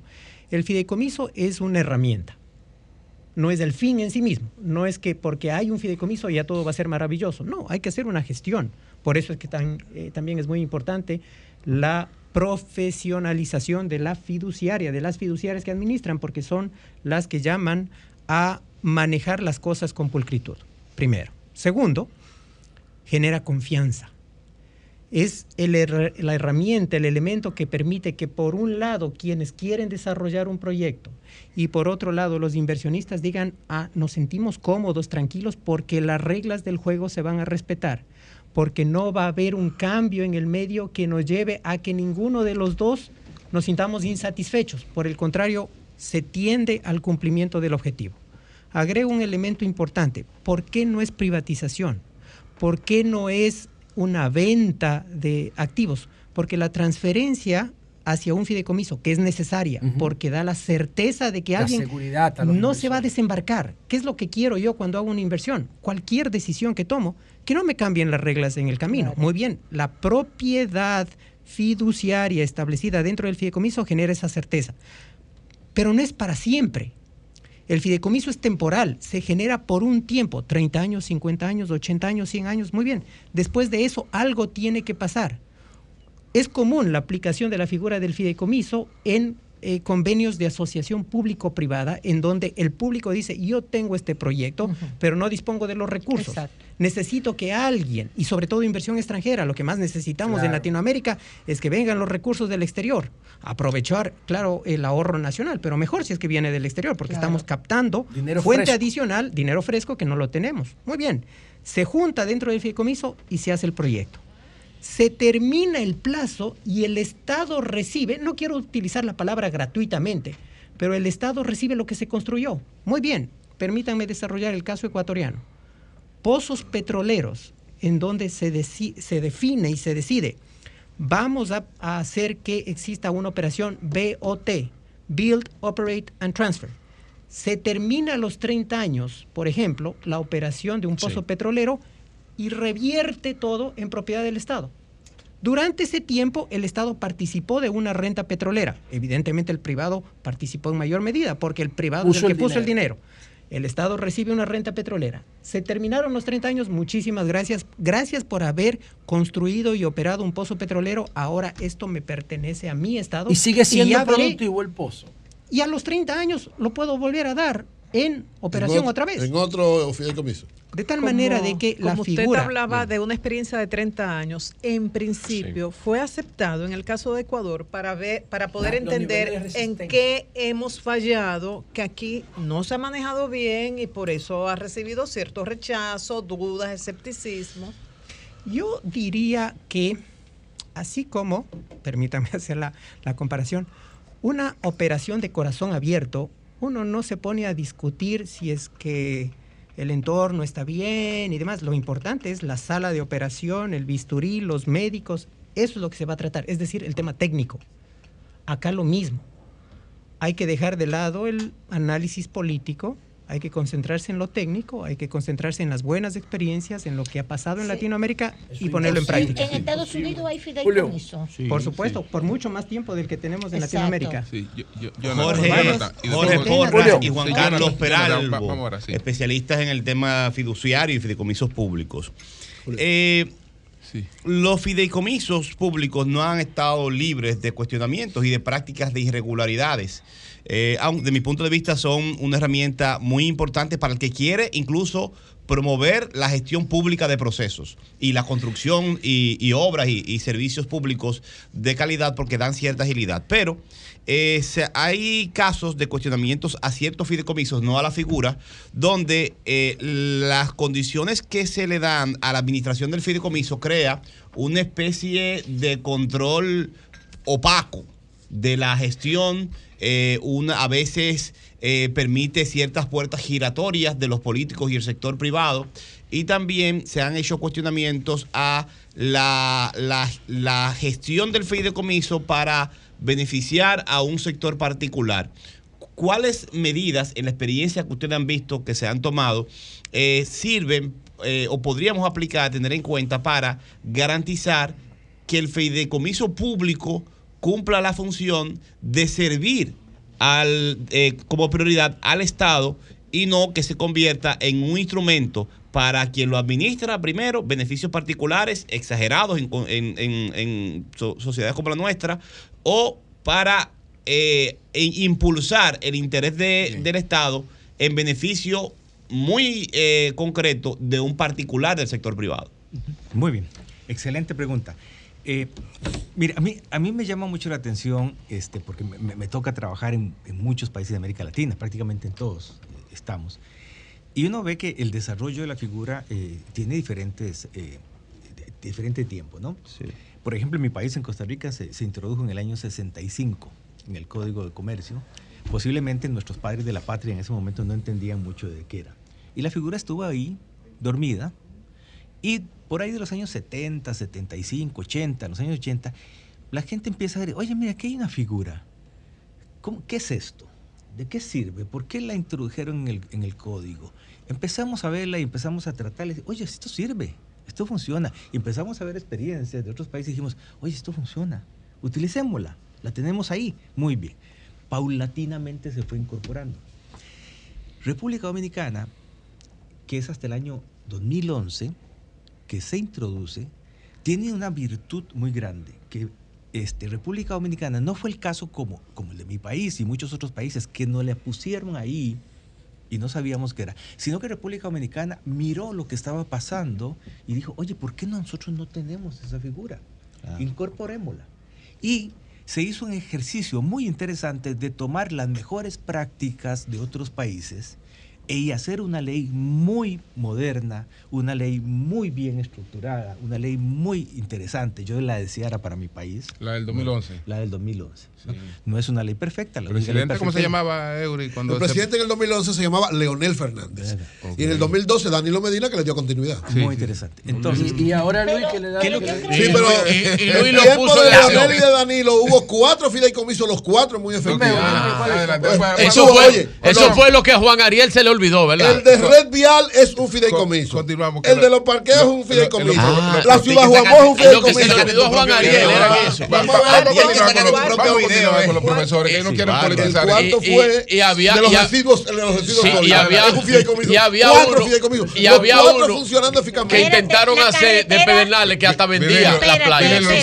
yo recuerdo eso. Los profesores no quieren que tú se no politices. No, pero eso es el asunto. Ah, No es para Ah, discutir eso. Yo lo que no. quería Sí. saber, lo que Miguel Vargas cuando Sí. hizo la carretera de los haitises, era en una especie de fideicomiso, la de los haitises, que hay que pagar el peaje. No, el parqueo, el parqueo no, fue no, que. no, no. Miguel No, hizo no. la carretera de los haitises. No, pero eso No, no, no, eso fue con recursos no, no. eso fue uno colombiano que lo hicieron. Exacto. Eso no fue Miguel. Pero cuidado. No, Pero No, no era- reenviar el Pero peaje que bajo fideicomiso. la- con Miguel siendo ministro de Obras Públicas. había un eh, fideicomiso, José. eh, No, no, No, no, había no no fideicomiso. Eso fue una empresa colombiana. Sí, no, no, Ok, había pero el fideicomiso empezaron en 2011. el- el Por esquema- eso estoy preguntando No. que No, si Julio, esa fue la ¿Cómo se llama ese esquema? El esquema tiene. ¿Cómo se Pero llama no ese es fideicomiso. Pero no es Pero fideicomiso. Es concesión. pero ese- Concesión. Ah, pero no a fideicomiso. una concesión. no es Fue una concesión. diferencia. Muy bien, entonces les decía que... Por es eso pregunto que cuál era la modalidad. Los fideicomisos empezaron en Era 2011 con el presidente Leonel Fernández y tú con Danilo pones- Medina. Tú pones el dinero, Lo que- lo que funciona. Exacto, y cobres el peaje. durante un tiempo. Entonces les comentaba que al, Miguel. al Sí, emitirse la ley, Gracias, Julio. Sí. y es una ley muy moderna, muy interesante, genera una discusión. Obviamente lo nuevo siempre genera Claro, discusión, ¿no? Entonces hay que ver. Y por supuesto ya es una, una ley que viene muy en avanzada. Y el Estado, este, los particulares y el Estado eh, dominicano empieza a ver en esta figura algo interesante, ¿no? Y dice, oye, ¿por qué no la utilizamos inicialmente para el sector vivienda? Muy bien, ahí está la... el Ciudad Juan. Bosch es un fideicomiso. Muy interesante, es un fideicomiso que Y lo ha hemos funcionado visto, bien. Lo hemos analizado y ha sido ejemplo y algunos países lo están siguiendo el caso de Juan Bosch, y muy interesante. Pero hoy en día se nos presenta la posibilidad de ir cada vez más avanzando. Y es muy interesante porque hay proyectos, y aquí quiero introducir el caso de Cancún, que ustedes eh, mencionaban, muy interesante. Sí. Conversábamos con el doctor Marcial eh, Luján, lamentablemente tuvo que regresar a México el día de hoy porque tenía compromisos, pero conversábamos con él y vimos el ejemplo, los que somos eh, de, fiduciarios de hace muchos años, ¿verdad? Este, a, a mí, por ejemplo, cuando yo empecé esto hace 30 años, lo primero que me hicieron fue que me llevaron a Cancún y yo estaba feliz y decía, porque me van a llevar a la playa. No, me llevaron a decir, mire, es que los traemos aquí para que vean que el fideicomiso funciona. Todo Cancún fue hecho a través de fideicomiso. ¿Y por ¿De qué uno o de Un varios? gran modelo ese. bueno, ¿eh? es uno Un que, marco. que es un es un proyecto integrado, ¿verdad? Ahora déjenme decirle, no solamente existe Cancún, existe Huatulco, existe Los Cabos, existe lo que llamamos hoy la Ribera Maya, La Ribera Sí. que Maya. es todo eso. ¿Y por qué se hizo por fideicomiso? Y la razón Quintana fundamental, Roo. Quintana, todo el estado de Quintana Roo. ¿Por qué se hizo por fideicomiso? La razón fundamental es porque cuando hay un proyecto de estas magnitudes, normalmente el Estado dice, caramba, esto es muy grande. Esto requiere de muchos recursos, esto requiere de mucho conocimiento. No sé si el Estado va a poder hacerlo. Y en México dijeron, caramba, hay que hacerlo. Y vamos a utilizar una figura que está en nuestro, en nuestro ordenamiento jurídico, que es un fideicomiso. Y crean lo que se llama FONATUR, el Fondo Nacional de Turismo. Y el Fondo Nacional de Turismo, que es un fideicomiso, dice, vamos a entrarle a esto, porque es un proyecto nación. No es un proyecto de un partido político, no es un proyecto de un presidente, es un proyecto de la nación. Y de esa forma, Cancún y después muchos proyectos se siguen Sí. desarrollando a José. través de la figura. José. Voy. Bueno, a propósito de México, yo decía antes de ustedes, de ustedes entrar aquí al panel que el presidente López Obrador estaba cuestionando los fideicomisos.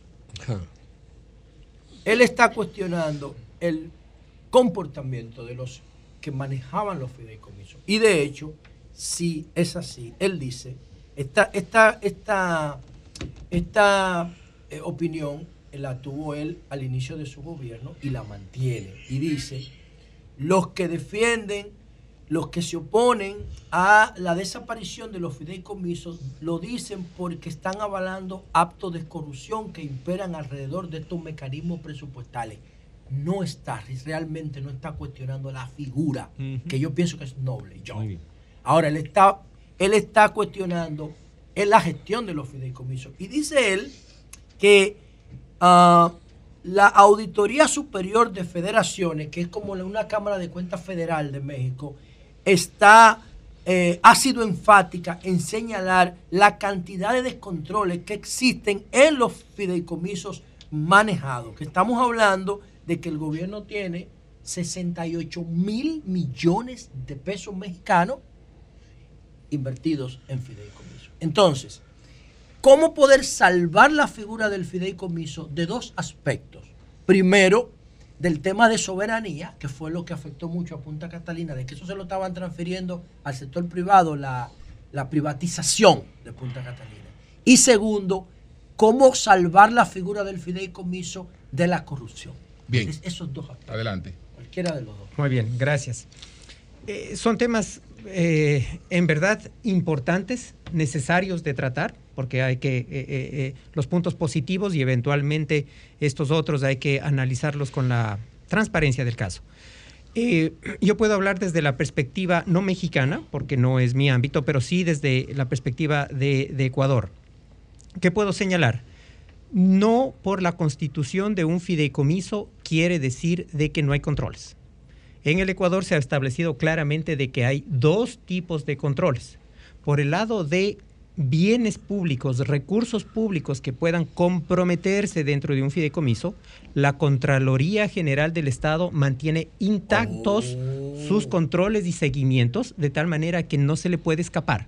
No se puede, utilizo la palabra coloquial, no se puede esconder información. Toda la información es pública. Es más, todos los meses los fideicomisos tienen que reportar información de cómo se Como va las desarrollando. De tal manera que la Contraloría, que es el máximo ente de control de recursos públicos en el Ecuador, todos los meses Fiscaliza. tiene capacidad de analizar, fiscalizar de manera directa. Segundo, la entidad de control de las fiduciarias, porque recuerden, un fideicomiso es administrado por una fiduciaria. La segunda entidad, que se llama Superintendencia de Compañías, Valores y Seguros, le hace un seguimiento a la fiduciaria en cuanto a su gestión de administración. Aquí se llama Superintendencia de Valores. Muy bien. Eso significa que el fideicomiso como figura, y sobre todo el fideicomiso público, tiene dos entes que vigilan lo que está pasando. Uno, el fideicomiso por sí, la Contraloría verifica todos los meses cómo se está comportando. Y por el lado de cómo se comporta quien lo administra, que es la fiduciaria, todos los meses la superintendencia, de Superintendencia de compañías está encima controlando cómo se maneja. Lo que Desde habría esta que ver es si en México esos controles de fiscalización y auditoría no existen o existen en modalidades más débiles. Y algo, Porque que, y algo que vale la pena señalar es que el caso que se ha mencionado de Cancún, Fonatur y demás, claro, viene desde hace 30, 40, 50 años, ¿no? Es un fideicomiso antiguo, de los primeros, podríamos decirlo así. Lo que yo acabo de señalar, que es lo que se vive en el Ecuador, es una normativa reciente que lo que busca es mantener y mejorar los controles respecto de este tipo de fideicomisos. ¿Qué quiero decir con eso? Que la evolución del tiempo va permitiendo mejores controles. Entonces, sin desconocer lo que pueda significar la realidad mexicana, hoy día en el Ecuador aplicamos las mejores prácticas de control y seguimiento que yo creo que es lo que puede funcionar acá muy bien en República Dominicana. Más o menos el concepto.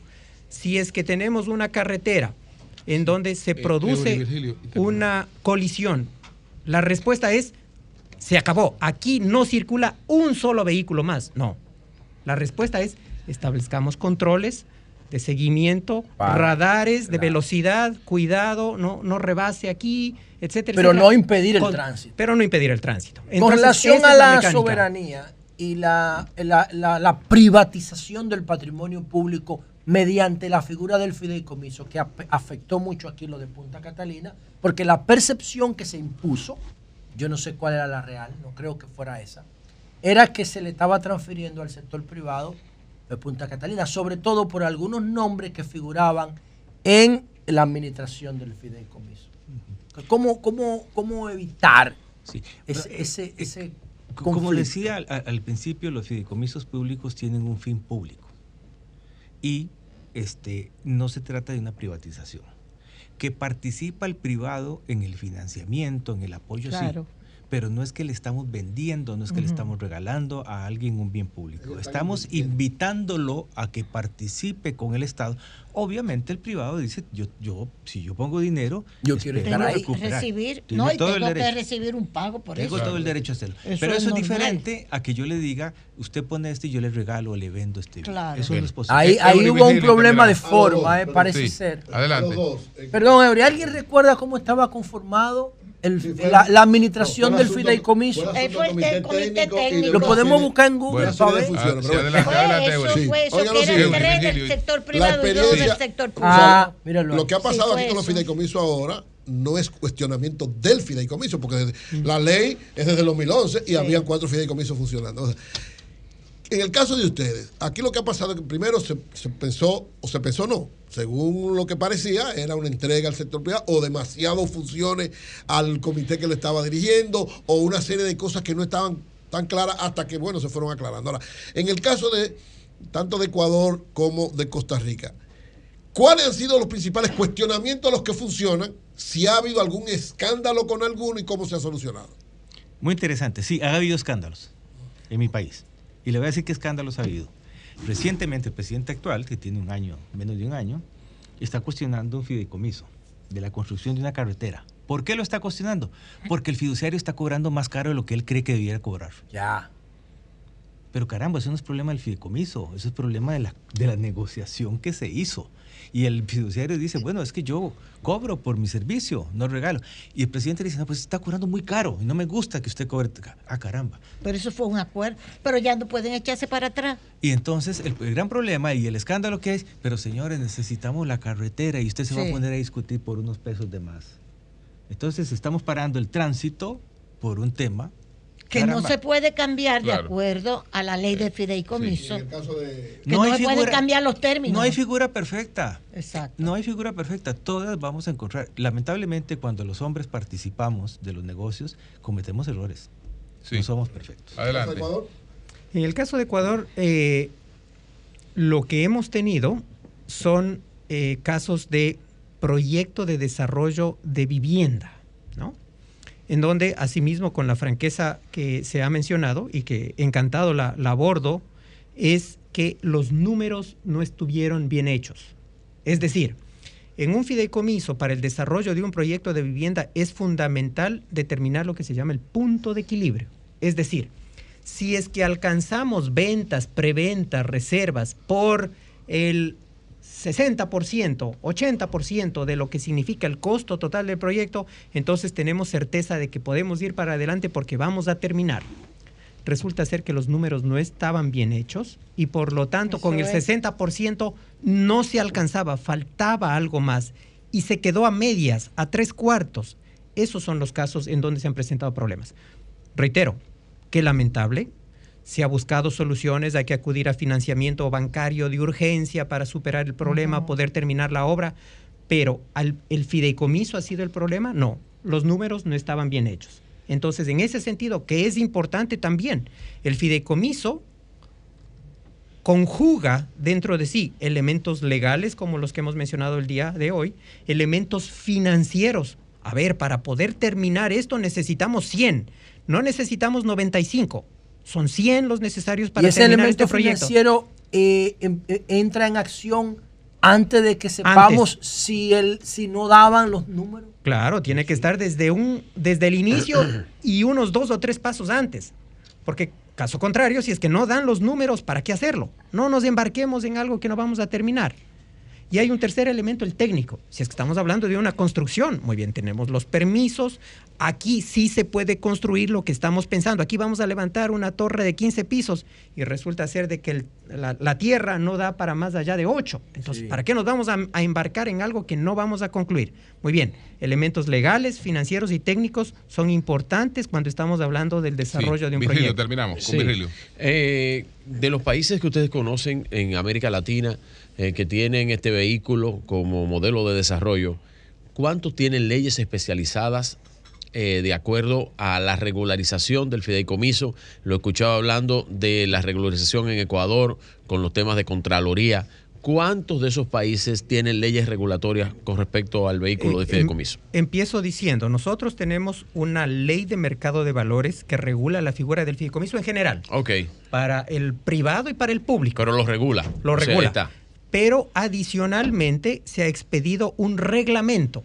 Entonces es una normativa adicional aparte para reforzar el caso del fideicomiso público, en donde se dice, ah, el fideicomiso es una figura muy buena, pero cuando el Estado o sus integrantes vayan a participar, por favor cumplamos con estas reglas adicionales. O sea que no es, no es, o sea que no es una, no es un, no es descabellado que eh, eh, intendencias que tienen que ver con las estructuras de los trusts, eh, pues supervisen el, el estado de los fideicomisos. En el caso de República Dominicana, Superintendencia de Banco, No, de la valores, Superintendencia no de Valores, pe- pero la pregunta es la Superintendencia Pero de él lo Valores. dijo ya Sí, eso, pero, ya lo pero que si él, ¿cómo él lo ve como experto?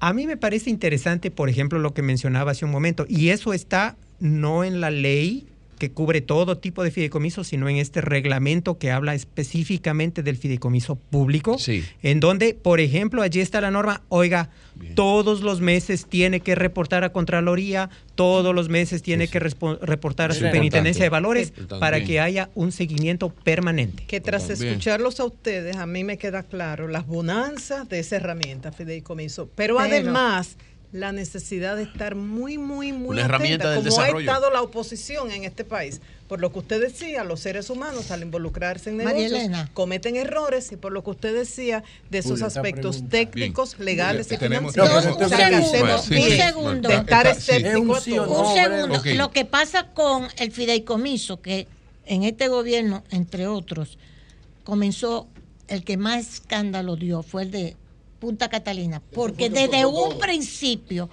desde antes de ese gobierno, el gobierno del PRM, satanizaron a Punta, Cat- a Punta Catalina. La satanizaron. El que está como ministro de Energía y Mina dijo que eso era un fraude, que había que hacer auditoría porque se habían robado todos los cuartos. Punta Catalina funcionando. A mí me dijo él, a mí, que Punta Catalina Bueno, era un comedero de chivo Sí. y después salen con que quieren hacer el fideicomiso. Bueno. Entonces, quien desacreditó a Punta Catalina fueron los funcionarios de este gobierno. Bueno, ok. señores, mire, brevísimo. Hay que, hay que Para que exprimirlo. en acta. exprimirlo. No, pero está bien. Porque el bien. fideicomiso es una gran figura financiera y Sí. nosotros tenemos mucho déficit de infraestructura que se puede Claro. financiar con eso. Ahora, Claro. A ustedes dos que son expertos en esto, y yo soy pro fideicomiso, ¿eh? lo digo sin problema. Y yo también. Ok. ¿Por de qué, según la experiencia que ustedes tienen de gurú en este tema, por qué López Obrador, coño, esa pregunta yo no la quería hacer, pero la tengo que hacer, si no me, me voy a envenenar por leer. ¿Por qué López Obrador eliminó 109 fideicomisos en México? Bueno, mire, eh, yo no soy mexicano. No, pero ustedes pero sí, conocen sí. de tema, está, está hablando de Cancún. Lo, lo que, lo que lo que Eh, yo sí puedo decir es que no ¿por los ha eliminado. Primero, Los no, los, no los ha eliminado. El Congreso los se ha dicho eso. No, no, no, no, no, no, no. Yo sé lo que yo estoy Muy diciendo. bien. Yo empecé por ahí. El Congreso mexicano eliminó 109 fideicomisos, liberó 135 mil millones de pesos, yo lo dije ahorita, de los cuales López Obrador está administrando Pero no están 68 haciéndolo mil. mal. ¿Por qué los eliminó el Congreso mexicano? Díganme ustedes, según su experiencia. Eh, ¿Sabes cuántos fideicomisos públicos hay en, en- en México? Más de mil. Eliminó Claro. 109. El Bueno, 10%. mal hecho. ¿Por qué no eliminó el 90% restante? Bueno, es que tiene Bueno. apenas en el gobierno. Eso No, tiene eh, más de 40 años. Gracias, Tiene más. gracias. cada día más gracias, irregularidades. Gracias. eh, hay errores. Hay que cuidar eso, ¿eh? Borra, Lo que hay que cuidar es, no esconderlo, es cuidarlo. Gracias, excelente, excelente Muy bien, participación. Muy bueno, mucha claridad. Muy, muy esclarecedora. Son Gracias maestros. a ustedes. Son profesores, y no Sí, son técnicos. no. profesores. Son profesores, Sí, sí, son profesores. Sí, Cambio pero- fuera.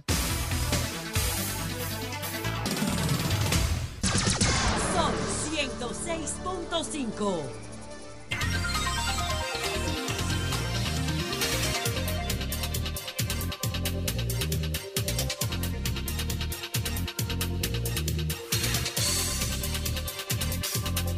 Lo trajo. Bueno, son las 10, 16 minutos. Jonathan, adelante. Muy buenos días, República Dominicana. Saludos a todos los hombres y mujeres de trabajo que nos honran con su sintonía. Varios temas que me interesan muchísimo. Veré cómo los resumo. La situación de El Salvador y las cárceles, o la cárcel, la megacárcel para los pandilleros de las maras y el trabajo de la seguridad ciudadana. Hay un debate en Twitter, se generó un, un intercambio entre el presidente de eh, Colombia y el presidente de Ecuador. Y me preocupa, voy a hacer este comentario porque veo gente muy joven eh, de aquí del país, incluyendo algunos amigos integrantes de mi equipo político incluso, que me hablan de su admiración a, a Bukele. error. Eh, En y- materia de seguridad. Y a lo que está haciendo en Bukele con el tema. Y, eh, tu presidente favorito. y lamentablemente Pero con más acceso, no. Ah. con más acceso a la información y al conocimiento en este siglo, sin dudas, podríamos estar incluso en generaciones que son que ignoran totalmente hasta los mismos fundamentos de lo que ellos defienden, la democracia y la libertad. Nuestras sociedades occidentales están basadas en el principio de la justicia y de la democracia. Y la justicia reivindicativa y la justicia que da la oportunidad a los seres humanos de reivindicarse y reintegrarse a la sociedad, no anular la condición humana. La justicia no procura eliminar al otro, sino resarcir el daño y abrir la oportunidad y la, la sociedad democrática avanzada no procuran tener muchas cárceles, sino prevenir el delito, como la propuesta que se hacen aquí de seguridad ciudadana.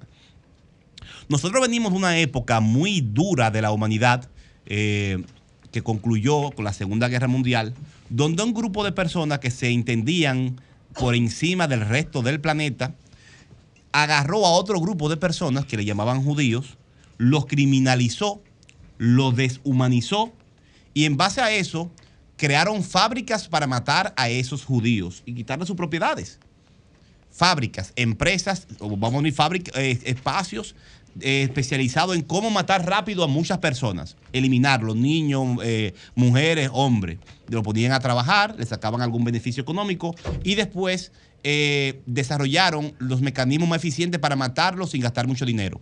Lo quemaban, le ponían, lo entraban en cámara de gas y todo eso. Son industrias de la muerte. Esa industria de la muerte, del nazismo, eh, comenzaba deshumanizando al adversario, al contrario, al enemigo, que ellos llamaban enemigo, que en este caso eran los judíos. Ahí están las imágenes, ojalá que puedan buscarla en internet, eh, los libros no las, no las presentan, pero ya hay en internet muchas recreaciones de, esas, de esos grandes campos de concentración y cómo los seres humanos ahí eh, perdían cualquier tipo de condición, igual que en el infierno porque la figura del infierno básicamente eso, deshumaniza y le quita cualquier tipo de condición o de derecho al que está, al que llega al infierno. Eso pasó en, en Alemania y en los diferentes campos de concentración que dispersaron en otros puntos de Europa. Las, todas las constituciones, no importa de qué sector político usted sea, de izquierda o de derecha, tenemos un punto mínimo de coincidencia. Todo ser humano tiene derechos básicos y ningún ser, persona puede ser descolocada, puede ser, eh, eh, se le puede eliminar su condición de ser humano y de garantías básicas. En la literatura, la figura más trascendente que se ha creado sobre el derecho a la redención de hasta del que ha cometido delito es la de Jean Valjean en Los Miserables. Como un delincuente se convierte en un, gran hacedor de, humanismo y, de solidaridad en Francia. ¿Qué pasa con lo de Bukele, especialmente a los jóvenes, le digo? Ha creado una cárcel para más de 40 personas, eh, eh, de- de- delincuentes, que ahora le llama terroristas. Comenzó, hizo un escándalo grabado, no puede entrar la prensa, no le da entrevista a los medios, nadie puede fiscalizar lo que hizo. Comenzó con 2000, presentó las imágenes en el mundo entero, mírenlas ahí. Mírenlo ahí, tienen tatuaje la mayoría, dice que son de las maras, todos que son terroristas. Algunos pueden ser eh, eh, acusados de matar a una persona, otros de vender droga, de lo que sea, pero no tienen los mismos cargos todos. Pero a todos ellos le pone el nombre de terroristas. Ahí lo igualó a todos. Hizo un espectáculo mundial con esto. Nadie sabe cuánto costó esa, esa, esa cárcel ni cómo se hizo, porque él tiene un estado de sección que le permite hacer lo que él quiera sin, marco jurídico, sin ningún sin tipo de fiscalización. Lo consiguió interviniendo el Congreso. Intervino militarmente la justicia. Con fusiles entró al Congreso y lo intervino para instalar el régimen de sección que tiene. ¿Qué pasa? Más de 60 mil detenidos. Y de esos 60 mil, la mayoría sin proceso judicial. Es lo mismo que usted autoriza a un presidente que tú al que entienda que es delincuente en la calle lo meta preso, sin fiscal, sin pasarlo por la justicia. Y lo mete a esa cárcel al que le hizo la foto sin pasar por un debido proceso, como se le llama ahora.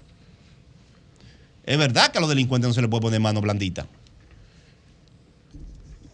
Pero usted sabe la cantidad de injusticia que se pueden practicar cuando usted a más de 60 mil personas la mete presa sin que haya acusado de lo que sin, de nada, ninguna acusación oficial. No se le acusa oficialmente de nada a miles de esos. Y que usted iguale de terrorista al que mató a una persona con el que se robó un carro. Y usted lo ponga igual de terrorista al que eh, eh, movió eh, 30 kilos de droga con el que eh, se robó una, un, un- motor. O sea, es una eliminación total de la condición humana de esos, eh, de esos presos.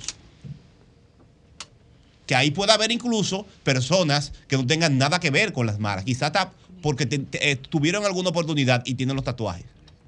Por los tatuajes se están metiendo presos a personas y esa cárcel de Bukele a personas del Salvador.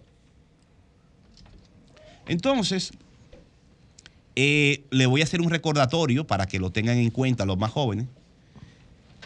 Bukele, los medios de comunicación que él tiene bloqueados, los locales, porque es un empresario de los medios de comunicación especialista en eso y tiene a, muchos periodistas perseguidos y bloqueados, reportan que Bukele, desde que fue alcalde, tiene negociaciones con las maras y con las bandas. Y ha hecho un pacto, según la prensa, pudo haber hecho un pacto para favorecer a un grupo por encima de otro, a cambio de otros modelos de negocios. Quítense del medio, ustedes se van a favorecer con esto, y tú el que está en el medio, que no sea del equipo de ustedes, yo me lo llevo, entréguenmelo. Busquen el periódico El Faro, de El Salvador. Se comenzó a investigar eso y se abrió una investigación en el 2019. El caso se llama La Catedral. ¿Y qué hizo Bukele en mayo del 2021? Destituyó a los magistrados de la sala constitucional y al fiscal general que estaban investigando el caso.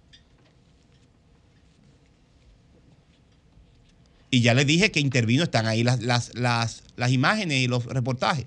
Intervino con fusiles el Congreso, inédito en estos años de democracia en América Latina y América Central. Con fusiles el Congreso. Y ya vio lo que le hizo, le, le dije que hizo con quienes le estaban investigando del Ministerio Público. Se lo lambió. Dice, dicen medios de comunicación de El Salvador que desde hace años el FBI lo está investigando a Bukele. Porque no, es un- no, es- no cayó del cielo. Está vinculado con los sectores más poderosos económicos del Pero Salvador. lo ha, lo ha enfrentado a todo. No, ¿Y no a de todo, ¿Qué tú- jurisdicción tiene el FBI para investigar a Bukele? Porque es el problema de nosotros. No, porque con mafias. Tú sabes que Bukele, sea, ¿tú crees que yo- o sea, yo- ha bloqueado, yo- mira. Bukele ha bloqueado todas las solicitudes de extradición de capos de Salvador. Pero está bien, yo digo una cosa, yo te entiendo lo que tú dices. Yo pienso que a Bukele no lo podemos atacar por ahí, porque Bukele no ha enfrentado solamente la pandilla en El Salvador, es que ha enfrentado todo. no, no es todo. Todo, Mentira. todo lo ha enfrentado, Si hubiera claro. enfrentado todo, no tuviera el poder. Todo lo ha enfrentado. No tuviera- no Ahora, tuviera- ¿qué no ha hecho el Bukele inteligentemente? Que se ha apoyado en la Fuerza Armada Claro. y creó un régimen de excepción. Ese régimen de excepción lo legitima a él, lo blinda. Porque independientemente de la forma, no es verdad que él sustituyó al Congreso. Él lo que hizo fue que impuso su mayoría. No, la, la Porque esa- esa- esa- esa- es- militarizado con una mayoría. Pero no militarizado para provocar ¿Y el voto, sino para evitar. Pero ¿cuándo tú has visto que se vota con fusil encima? Aquí sentaron a tiro en el Congreso. No, es otra cosa. ¿Cuándo tú has visto que, que democracia coincide, que una votación... oye, oye, en el tema de la seguridad, oye, En el mismo lugar donde hay fusiles. En el tema de la seguridad, lo que pasa de Bukele No, es lo no, siguiente. no, yo, no son compatibles. Por ejemplo, en materia económica, yo apoyo a Bukele. En materia de transparencia, yo lo apoyo. Entonces, Ahora, la- ¿dónde yo no lo apoyo? En que Bukele no tiene un diagnóstico de la inseguridad. Bukele no sabe La lo que es una pandilla. la verdad es que el y la está tiempo- acorralando, no lo está el resolviendo. tiempo el pondrá las cosas en su lugar y mientras tanto... No, va a volver todo para atrás. Esto que está haciendo Bukele con las maras, incluso le pasa la factura internacionalmente, porque está violando todas las normas básicas. Es que de tiene un estado de derechos excepción para la- hacerlo. Y la democracia. Por último, eh, por último no, tengo otras cosas aquí. Eh, quiero saludar a la Procuraduría de Medio Ambiente que dio un plazo de 15 días a 60 negocios del distrito para que readecúen sus instalaciones para prevenir el ruido, porque son negocios de recreación para adultos que tienen todo el derecho, pero son abiertos y el ruido afecta la convivencia. Esto a propósito, que este felicito a el colectivo Vecinos contra el Ruido que coordina el joven Andiel Garbán, que es presidente de este, que sometieron 60 denuncias Y el Ministerio Público, la Procuraduría de Medio Ambiente, entonces, ha asumido y ha llegado a un acuerdo con esos 60 negocios para que eh, cierren los negocios con cristales y con las- los demás componentes que lleven, para que ese ruido no afecte porque están en zonas residenciales. Eh, tú pones un negocio de, de- de música a las 10 de la noche, a las Sí. 11, en un lugar donde hay niños que van para el colegio el otro día Claro. Hay lugares Tienen para eso, de tolerancia. eso. Y esto es una muy buena Yo iniciativa. trabajé eso hace mucho tiempo. Esto es una muy, muy buena iniciativa del colectivo de vecinos contra el ruido, Claro. que ojalá sirva de ejemplo para llevarlo a otras partes del país. Ustedes Por último, tienen el problema de la avenida ecológica y los desalojos. Es medio ambiente lo está manejando. Lo está mane- Sí, me eso- parece muy sí, bien. Porque porque para- arrabalizan todo. eh, ya está bueno. ese Obviamente, ese es un tema que lo tenemos que tratar todo como panel, porque la avenida ecológica nada más van a cuestionar a los pobres que se cojan el terreno. Acuérdense que eso es del SEATO. Sí. Eso es del gobierno, de esos No, terrenos. eso es- y eso tú es- sabes cuánto valen esos terrenos ahora que se, Un viaje es- cuarto. Eso baja un, vale un viaje cuarto. Entonces, van a agarrar a los infelices que hacen una casita porque afea el entorno, pero, los ricos se lo van a coger. No, lo que pasa, hay una situación especial. es hay como la monja, especial. es a todas. Hay una situación especial. Hay un farallón. Cuidado. Exacto, hay un Hay un farallón que- que es un área protegida, un área no la parte que protegida está hacia hacia el norte. ahí. La parte que está hacia el sur es un farallón con Claro. muchísimo, incluso hay como 15 cuevas, tú tienes que conocer esa cueva, que es eh, con agua subterránea. Y esas cuevas están protegidas porque son áreas como los protegidas. tres ojos. Sí, como los tres ojos. Hay como Mira, siete por ahí. como es siete. precioso Por último, espérate, dame esto, dame esto. Yo fui. Eh, fui bueno, eh, aquí están las imágenes. Ayer se inauguró la tercera, se reinauguró la tercera estación de bomberos Ah, y serán todas puestas igual de Santo Domingo Este por la gestión del alcalde Manuel Jiménez, con la presencia del ministro Chu Vázquez, que comenzó un plan de apoyo a todos los bomberos.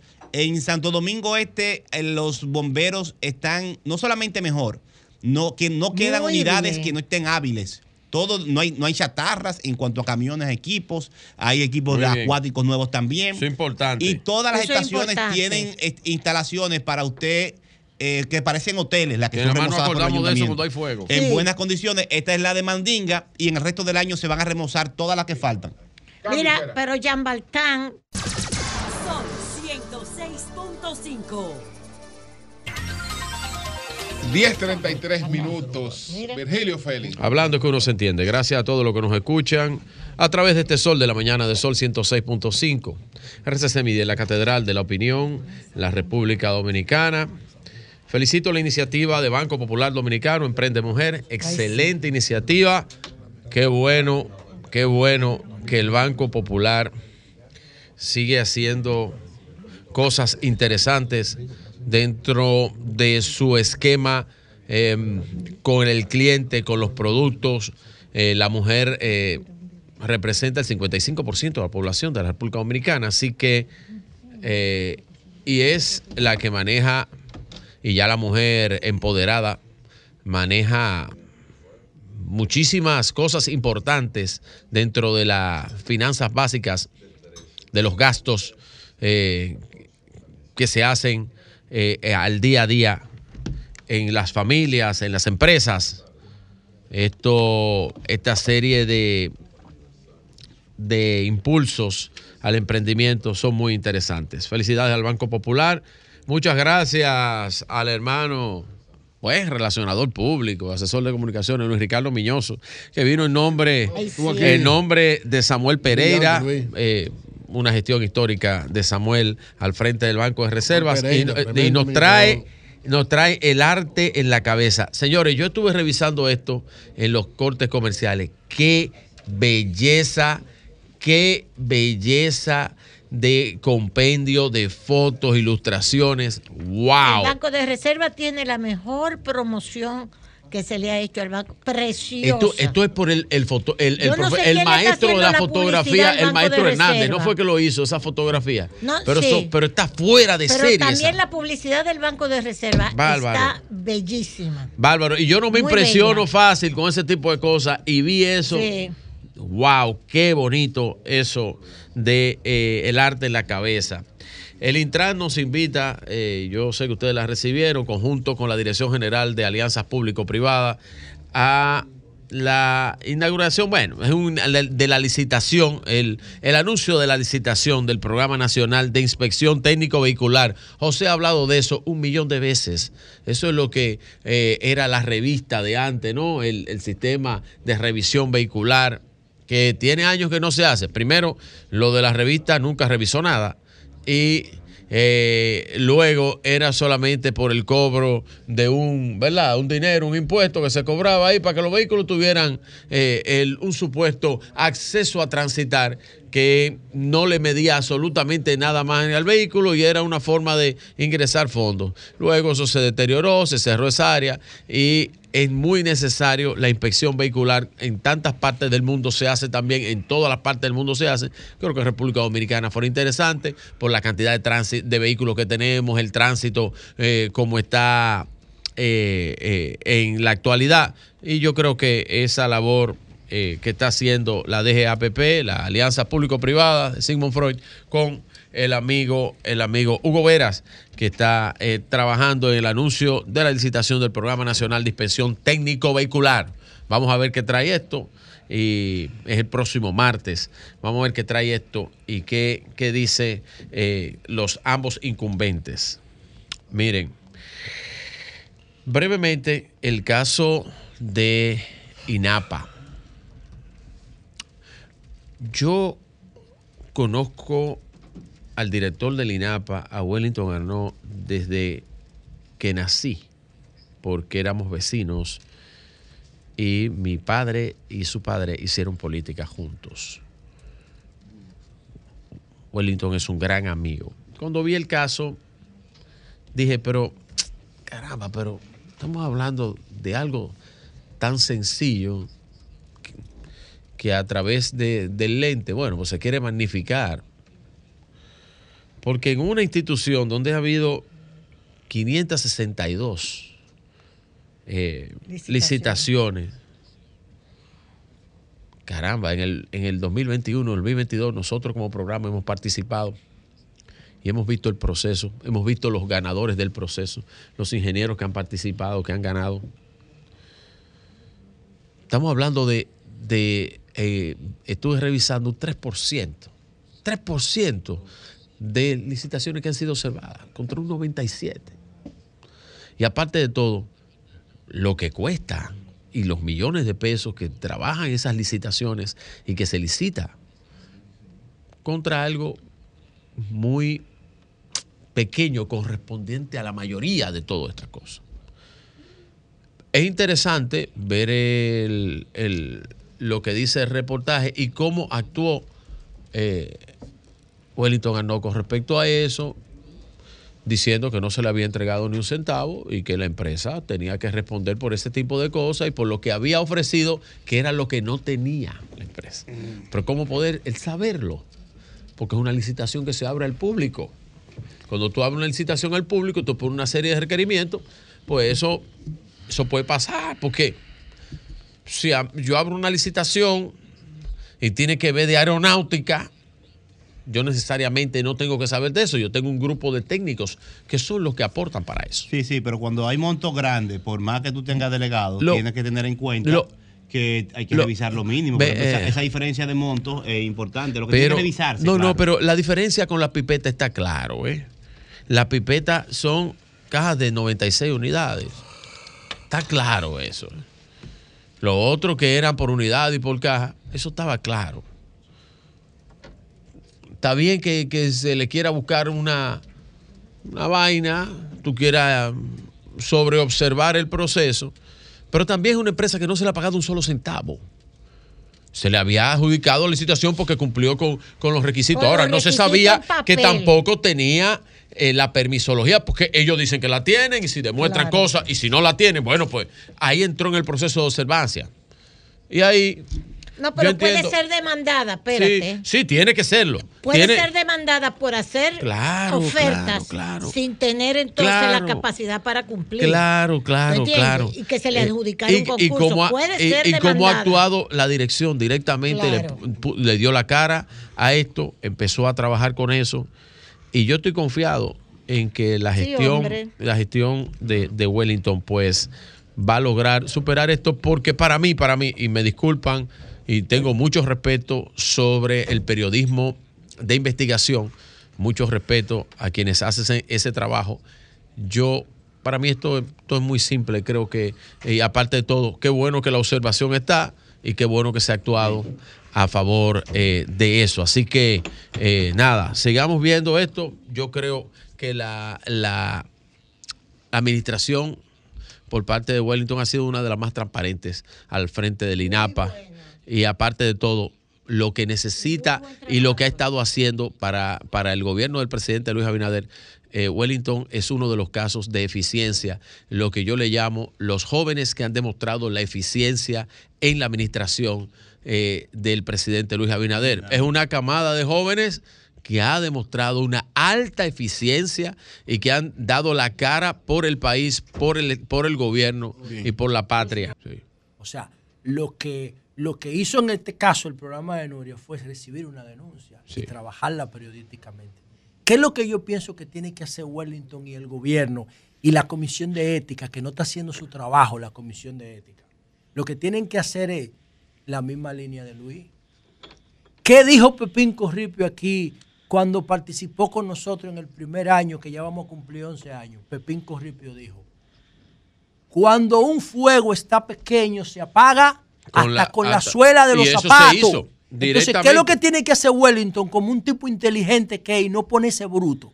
Si hay distorsión en el proceso de contratación, corrígelas con humildad, que eso te hace grande.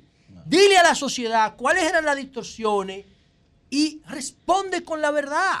Y ya, corrígela. Claro. Ah, bueno. No, no tiene que decir, eso fue mentira, eso es verdad, esto que, que le pagaron. No, no. Es que hay un proveedor ahí que está diciendo que hay una distorsión. Sí. Corrígela. Ahora, ahora. eso te hace grande. Ahora, no hay ahora, que tapar ahora. nada y no hay Sí. que De la joder con de nada. ética, para Eso es lo que hay que de la hacer. Sí, sí. de ética, La Comisión de Ética, según la información que tengo, le está presentando al presidente no es la bandera de República Sí, miren. muchos reportes y algunas medidas que se han tomado son Bien, fruto de tengo esos cinco minutos. Bueno. Pero Oye, cinco no minutos, trabaja Denisa. de manera Tengo preventiva cinco minutos cronometrados aquí. Bueno, va- va- vamos a dejarlo que Oh, termine. pero- Vamos a dejarlo que termine. Oh, vamos a dejarlo pero que termine. no, no, pero Denisa ya me está cortando. ¿y por qué? No, no. Elisa, deja de estar contando tú Mire. ahí. Dame Sí. cinco minutos más. Entonces- tráfico, Es que-. Es que tiene, tiene, tiene al, al azar. Bueno, Sí. adelante, Sí. Virilo. Sí, pero Eliazar ahí llegó tarde. Y más con ese Mire, miren. Sí. No descalificar al equipo investigador si ha No, no, pero mira no, cómo, pero mira cómo dije, mira cómo dije que yo respeto mucho eso. Ahora, yo lo que digo es que se ha tomado, se ha tomado eso, como bien lo dijo José, eso se llevó al plano de una investigación periodística, se dio, se le dio calidad de periodística. Pero eso se hubiera hecho de hay. forma normal en un proceso de observación sobre una licitación, en vez de habérselo dado a- al, al periodismo que está bien que se lo diera a quien quisiera, porque eso es transparencia, pero eh, se hubiera procedido por igual de forma administrativa, porque son, eso es parte de la licitación. O sea que eso yo no lo veo mal y felicito eh, la actuación que está haciendo la, la- eh, el INAPA, pero yo creo que eso Bien. se va a aclarar y está muy bien como lo ha, como lo ha manejado, como lo ha manejado el INAPA. ¿Ok? Entonces, miren, algo importante, y esto era básicamente lo que iba a tratar. Miren, miren, Que, que Wellington no se ha robado los cuartos de un pero acueducto. ven acá, pero que, y aparte de todo, y eso unos va por debajo de la tierra, que ahí es, que ahí es que. Para robarse unos O cuartos, sea una que- pipeta y una... No, pero que nosotros en, la en las licitaciones que nos han Carajo. invitado como programa, nosotros hemos entrevistado a todos los ingenieros que están ahí, que se ganaron Bueno. sus licitaciones. Te- Miren, sí. y hemos hablado con ellos. ¿Sabe quién Ok. no servía? El anterior director Tenemos- de INAPA. No, yo no en eso no me meto. Yo no sé de eso. Los mismos Yo- no, no, me yo no sé de eso. que No, no eso yo no sé. nunca bien. No ¿Y sé, miren. El, director eh, de INAPA. Ah, eh, pero no, no me voy a meter en eso. Adelante. No, no. Miren, Me ahí. lo dijeron. Y me lo dijeron los PLDistas. Y Leonel lo sabe. Y Leonel lo Y sabe. Leonel.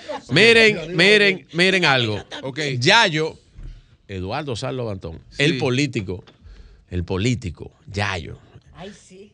El miembro de la dirección ejecutiva del PRM, secretario de Finanzas, aseguró ayer en una entrevista que Luis y el Partido Revolucionario Moderno ganarían sin ningún tipo de problema en primera vuelta. Ya yo dice eso Y es interesante ver lo que dice Eduardo Sanz Lobatón cuando dice, bueno, el trabajo que está haciendo el, el gobierno, el PRM, por su lado, haciendo un trabajo, y las situaciones que tiene la oposición, que ya yo es muy, muy concertador, ya yo no, no entra a los otros partidos, no le gusta intervenir en la paz, desde que quién está haciendo, que quién no está haciendo. Él no es de su estilo. Ese no es su estilo de hacer política. Y ya yo dice, bueno, pero el trabajo que está haciendo el gobierno, la fortaleza que demuestra el PRM, es que le va a garantizar al Partido Revolucionario Moderno ganar en una primera vuelta. Todas las encuestas así lo demuestran. Le llevamos mucho más de una mitad a la oposición unida. Eso dice Yayo. Pero yo voy a completar lo que dice Yayo ayer con esto que voy a resaltar aquí. En las elecciones de 2020, en el país, para que ustedes, De los que nos escuchan, de todas maneras, lo sepan, digan. Acuérdale a Yayo que no hay distancia larga. ah, bueno. Sí. ¿Cuánto tú le llevas, por ejemplo, a un opositor? Tú le llevas, eh, eh, Hipólito le llevaba 25 a Danilo. ¿Y qué, ¿Y qué eran 25?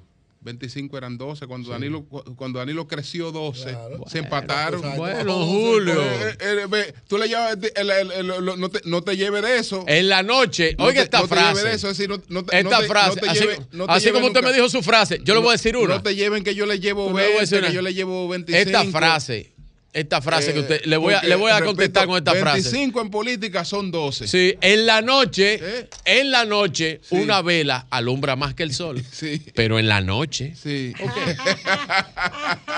Nada más para que usted lo, lo- lo vea. En la noche nada más. En el día no igual, ¿no? Bien. Eh. Sí, ah, no te- Sí. don Julio entendió en Sí, la noche. Miren, Una vela. alumbra más que el sol. que confunde el día con la Eh, noche. eh, no, pero está bien. Miren, en las elecciones del Y que de día 2020, y de noche. en República Dominicana hay 158 municipios.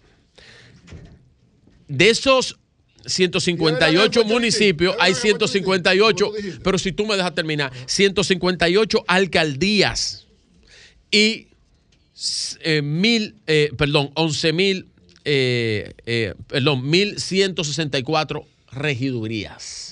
Ustedes están oyendo el volumen que representan las elecciones municipales en la República Dominicana. De esos resultados, el PLD obtuvo 65 alcaldías que representaban un 40.49. El PRM obtuvo 81 alcaldías que representan el 46.99, o sea, el 45%. El PRD 2, el 2.60 fueron del PRD y de la Fuerza del Pueblo. Y los aliados que trabajaron conjunto con la Fuerza del Pueblo, pues nueve alcaldías para un 8.91. ¿A dónde está el detalle?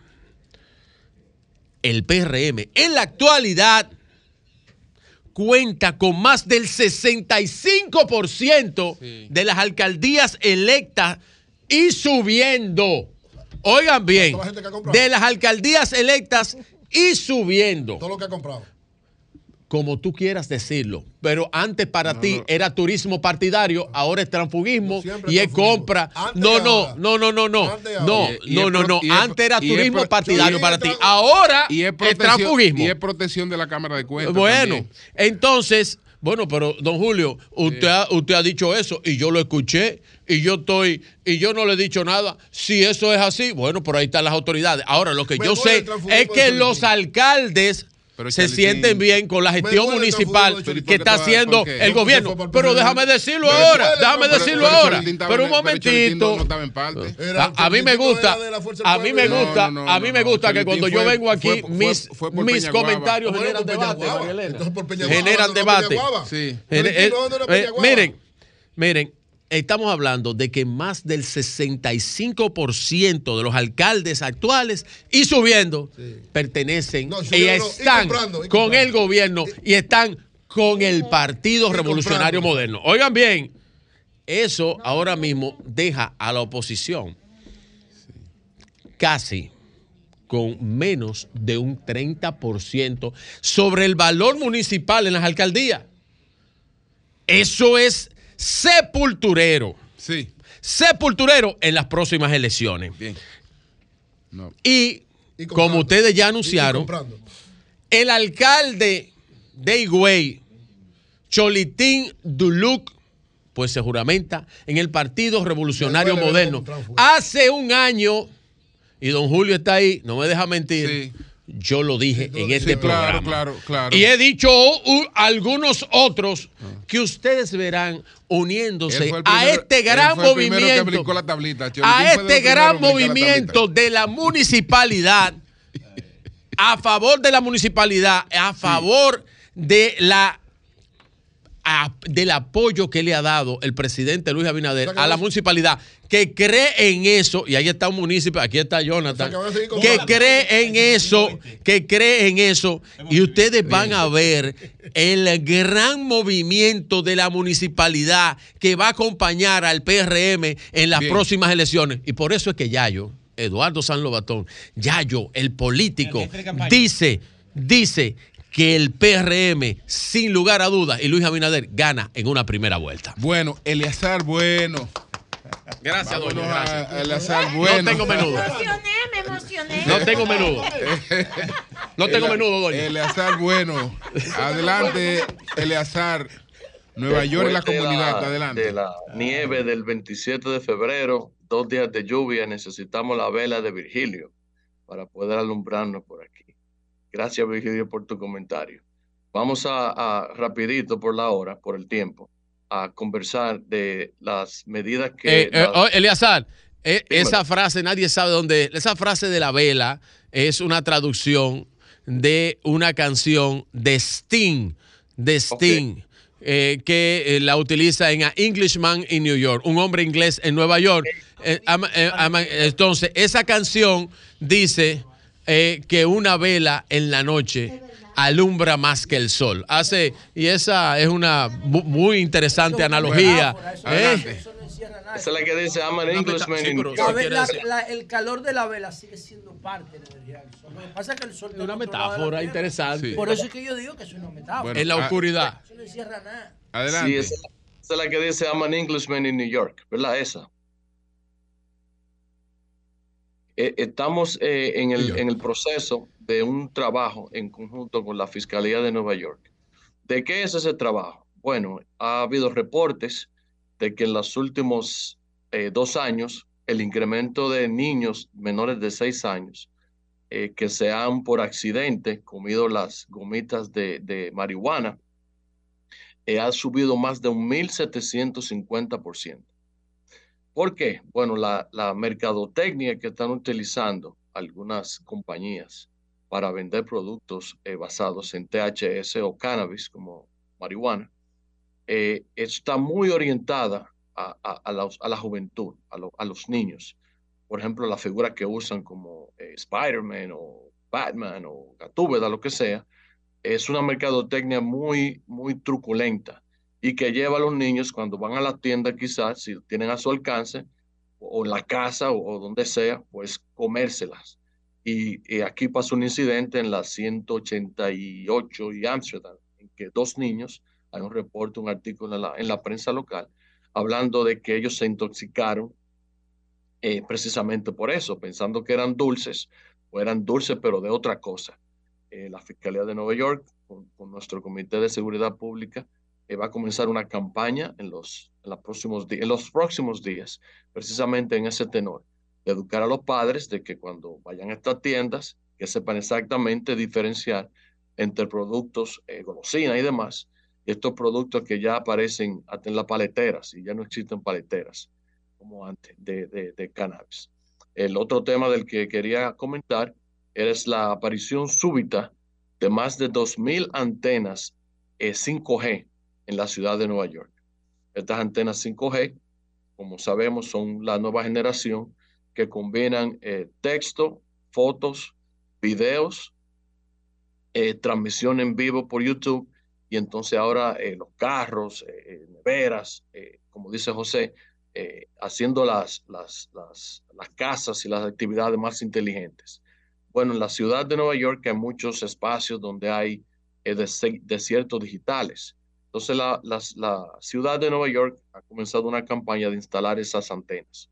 Bueno, como respuesta a eso y la falta de notificación, pues algunas comunidades están protestando y están anunciando de que se le dé una educación también de un efecto secundario o no que tenga la instalación de esas antenas en sus vecindarios, en sus edificios y en proximidades de, de espacios públicos.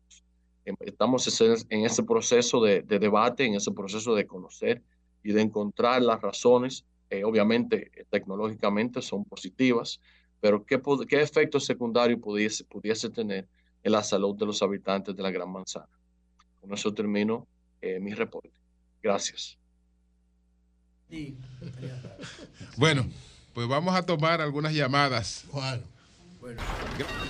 Comunícate 809-540-1065. 1-833-610-1065 desde los Estados Unidos. Sol 106.5, la más interactiva. Buenos días, adelante. Ay, el 65%. Buenos días. Hablando con los paluelú. Eh, dígale a Virgilio que la población es la que vota, no los alcaldes, que, que tenga cuidado con eso. Ay, Virgilio. Estás, estás hablando con los palos de luz. Ay, Virgilio. Ay, hombre, qué lamentable. que buenos días, adelante. Abrázalo, mijo, que yo sé. Si usted está Buenos triste, días, abraza un palo de luz. Sol de la mañana, buenos días para todos. Adelante. Sí, eh, dos cositas rápidas. Con relación al INAPA, Sí. Eh, lo que sucede es que cuando tú agarras la ley, que se supone para ajustar la persona a ella, y tú la ajustas a una persona, pasan esas cosas. Eso por un lado. Con relación a Julio de los Sí. de los alcaldes, no es solo huyendo quizás cámara de cuenta. Eh, ahí está el caso de Jaquimelle, por ejemplo, que lo decía el mismo Guido Gómez Mazara, de quien llevó ese caso, incluso fue el hoy director de los comedores económicos, y con una definitiva por corrupción viene el PRM y lo juramenta. Entonces, ¿para dónde vamos? ¿Y de qué estamos hablando? Es que yo no estoy entendiendo, don Julio. Ah, de un alcalde ahí de los No, yo no le entendí. Bueno, porque buenos días, es buenos que días. Tenía, tenía la boca como. Al como más rara. informado. Buenos días, adelante. Al más informado, Martín Adelante. Esposo, Sí. al brillante economista Ori Cabral, María Elena, y a mi querido amigo Virgilio. Y para todos, Oviedo, Mirador. Ricardo. Oviedo. Virgilio, ¿viste las declaraciones del economista Iván Rodríguez, Eury Cabral? ¿Cuál fueron? No Ayer en el gobierno de la tarde. ¿Qué dice? que dice que era impensable la recuperación económica por el gobierno y que felicita al gobierno por el manejo eh, de la La economía, fortaleza que le dejó Danilo de la economía, imagínate. por, por el turismo creciendo, por las zonas francas, por las reservas netas del país. Y fue una gran entrevista ayer en el, en el, en el gobierno de la tarde, pero la oposición al presidente eh, de la República que tenía que no, que no hacía Todo eso, Danilo. se desmontó ese discurso del 27 de febrero mostrándole 271 obras y, y ha invertido más de 90 mil millones eh, de pesos. Ahora han cogido entonces el discurso de los altos precios que ciertamente todavía se reflejan algunos Están hablando con los palos de luz, Ricardo. en el país, pero todo el mundo sabe, el dominicano no es bruto que se debe a una crisis mundial, no a algo de aquí de nuestro país. Bien, pues gracias. Buenos días. Virgilio, Sí. Adelante. el te va a quitar el sueño que tiene. Estás y el- y hablando que con los palos luz también. El, el que, el que va a hablar con los palos luz va a ser tú. Vete a pensar que la población es tonta. Abra- Mira, si estás triste, abraza un zapato. Bueno, buenos Oye, días. si estás triste, abraza un zapato, que un zapato consuela. Buenos días. Buenos días. No. Wellington andó un muchacho con mucho, mucho criterio de responsabilidades. Wellington andó un fajador político joven. Oye, que te voy a decir? Wellington andó uno de los políticos jóvenes que tienen ma- mayores estructuras a nivel nacional. Wellington andó es un muchacho que sería incapaz de firmar nada y eso ahí adentro, que revise él bien, porque Wellington es un muchacho de mucho futuro y bueno. Gracias. Buenos días. Aló. Adelante. Hola, ¿cómo estás, Julio? Bien, bien, adelante. Qué bueno, mira, debemos de resaltar, Julio, que no solo uno, un funcionario tiene Luis Abinader, que 24 horas está trabajando en la calle y le acompañan muchos hombres de principio, como Into Bisonó y Fellito Suberví. Ahí se le, se le suma eh, Félix Perdomo, un regidor que da la carta cabal en Cristo Rey y va a ser el próximo diputado. Gracias a ti, Zeneida. Buenos días, buenos días.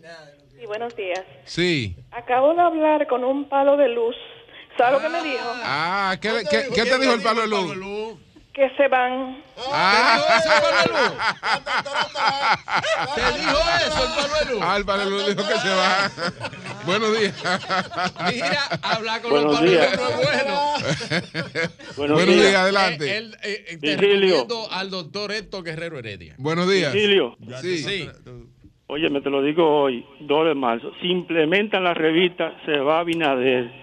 Mire, yo tengo un Corolita ¿Qué del revista, jefe? 89, Él se refiere revista a de la auto. revisión técnica de vehículos. De vehículos. El, pueblo le dice Yo tengo un Corolita del 89 que por circunstancias que, hay- que hay que hacerle, no tengo el dinero para repararlo ahora. Sí.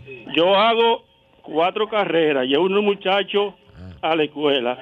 Oye, Y no el, Estado, oye, el Estado te puede recibir ese corolita Claro. Y de un mí, K5 mira. coreano para Claro. que tú solo pagues eh, 500 pesos semanales. Sí. ya. Ojalá, Pero el corolita ojalá. no, del Pero el 89 Corolita no, no puede aplica, circular. no puede circular, No puede hermano, circular. Ah, bueno. Primero tú estás- se te da un, bien, se te da un entonces. K5. es- es se te da se un te busca la K5. vuelta. Se te busca la vuelta, pero el Estado no se puede ajustar a ti. ti. Tú Está tienes bien, que bien. ajustarte al Estado. no. Está bien que el alumno no sabía eso. Así es Ojalá que funciona, te conviene porque te van a dar un conviene. K5. Pero, lo que no se puede es circular maltratando el No, medio no, ambiente, maltratando no el tránsito, puede. abusando. Un eh, Corolla que del no tenga 89 seguridad. no puede circular en un esto. highway, no puede. Pero- un campo sí, pero un highway. no. Mira esto, eso va a provocar que tú te quedes muchísimo en la calle. Si me Y saca de entonces te tenga que circulación asistir antes grúa, de dármelo. y te tenga que asistir los servicios, te Bueno. le cuesta más al Estado.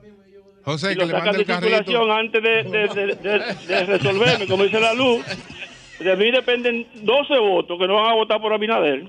Está bien, Ok, está bien. ok. Pero a ustedes no. Bueno. eh, eh, nadie puede adaptar, como dice Bueno. José, el Estado no puede adaptarse a ti. Bu- buenos días, buenos días. Para el sol, doña Consuelo, un abrazo grandote. Es el joven que la saludó en el súper, ¿se acuerda? Sí, adelante. Sí, sí. Ey, Con solo voy al súper sola. Virgilio, Dime. Virgilio. Abrazate por luz. lo que te voy a- oye lo que te voy a decir, muy bueno tu detalle, todo lo que dijiste de cuántos síndicos, regidores y todo.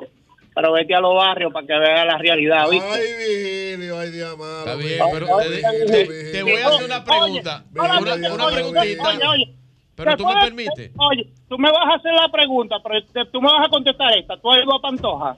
Sí, claro. Ah, que si tú has ido a Conozco Pantoja, Pantoja muy bien, ¿Tú has claro que sí. ¿Tú has visto cómo están las calles de Pantoja, verdad? Sí, y siempre ha estado así porque hay un proceso, ahí hay muchísimas industrias que han dañado la calle y han dañado la autopista. Ahora, yo entiendo que la, la alcaldía de ahí eh, hay, hay que ir trabajando y ayudándola. Ahora yo te voy a hacer una, te voy a hacer una pregunta. Pero déjame hacerte una pregunta, hermano. Dámela. ¿Cuál es tu partido? Oh, mi partido, el PROPRE, ¿Cuál es ese? El próximo presidente. ¿Cuál es? ¿Cuál es El próximo presidente. ¿Cómo se llama? Porque, ¿Tú sabes por qué? ¿Cómo se llama el próximo presidente? Ojo, el, el que se siente gobernar. ¿Y con, y con cuál tú te sientes simpático, simpatizado? ¿Por quién? Sí, ahora mismo, Pero ahora ya mismo yo dilo, sé- pero oye, dilo, oye, no, no, no, quítate no, la no, careta, dilo. No, no, no, no. no. ¿Qué No, no, miedo oye, es a decir? Oye lo que te voy a decir. Oye lo que te Pero voy a decir. dilo. Ahora mismo, mira, Leonel Fernández. Pero dilo, hablando- mi hijo. Óyeme, óyeme, Leonel óyeme. Fernández, ve, ya lo dijo. Ya eso era, don Julio, ya. Oye, yo soy. Ya, Leonel soy Fernández, Leonel Fernández. Sí, sí, ya, ya. Ya te entendí. Oye, oye, oye, yo soy Sí. fiel oyente del programa. Sí. Esta mañana ustedes estaban hablando de lo que son eh, lo, las personas que ustedes llevaron de- del Banco de Reserva ahí con lo que son los fideicomisos, ¿verdad? Eso más de lo mismo, eso fue lo que hizo Leonel Fernández con las empresas del Estado. Ok, Entonces, ¿cuál es tu candidato? buenos días. Bueno, buenos días. a decir cuáles son los candidatos. Porque si usted es de Abel, si usted es de eh, Leonel, si usted es eh, de Ramfi, qué sé yo, si usted es del presidente Abinader, diga de quién es, pero dígalo con, con altura. Adelante. Eury es de Abel y lo dice con, con muchísimo orgullo. Yo soy del presidente Luis Abinader, lo digo con orgullo. Juan, José cuando tiene un partido urbano. era una la calle de Pantoja estén mala. Hoy son las industrias que lo han dañado. ¿Eh? Son las industrias. La, Ustedes óyeme, bien, la carretera. este Pero país. espérate. La, la, espérate, la- no, espérate, no. Hágame frente. Mira, hermano, la carretera de Pantoja se ha dañado porque por ahí pasa vehículos de mucha carga y se ha dañado continuamente, se ha arreglado varias veces.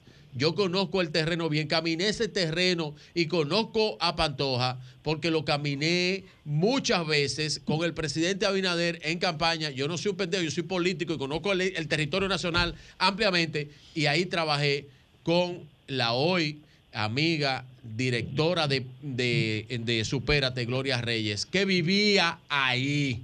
Y lo conozco bien. Gloria y yo somos amigos hace más de 15 años. O sea que yo iba mucho a la casa de Gloria, ahí en Pantoja. Virgilio, le habla otra escucha, disculpe. Mire, yo soy residente en Pantoja. Residente. no- Sí. no- Ay, sí, sí. sí. Tres pantojas te han tocado. Yo le puedo, permiso, con su permiso, yo le puedo decir y afirmar, Sí. la misma CAS que ha estado, claro, trabajando para que para que el acueducto llegue, Sí. excelente. Pero esta calle solamente la arreglan cuando se acercan las elecciones. Vamos a ser más serios. Esa- Por ahí viven dos millones de gente y en esta carretera es imposible transitar. No es posible que usted vea la entrada de Pantoja al control. No, no, y, y yo estoy de acuerdo con usted que hay que arreglarla. Eso hay que meterle mano. Ahora en un tapón, porque se olvidan del pueblo y nomás van por ahí cuando Atención del INE. Eso al hay que arreglarlo ahí. lo llevan hasta la escuela de la monja. Estoy de acuerdo con usted. Estoy de acuerdo con usted. Bueno, pues señores, muchas gracias, muchas gracias. Hugo Veras, Vehículos en la Radio. ¿Está hablando con los Pablo Vámonos con. No, Hugo No. Está hablando con los Ah, no. Hay otra gente hablando con los Pablo Luz. No, Cambio fuera. ver.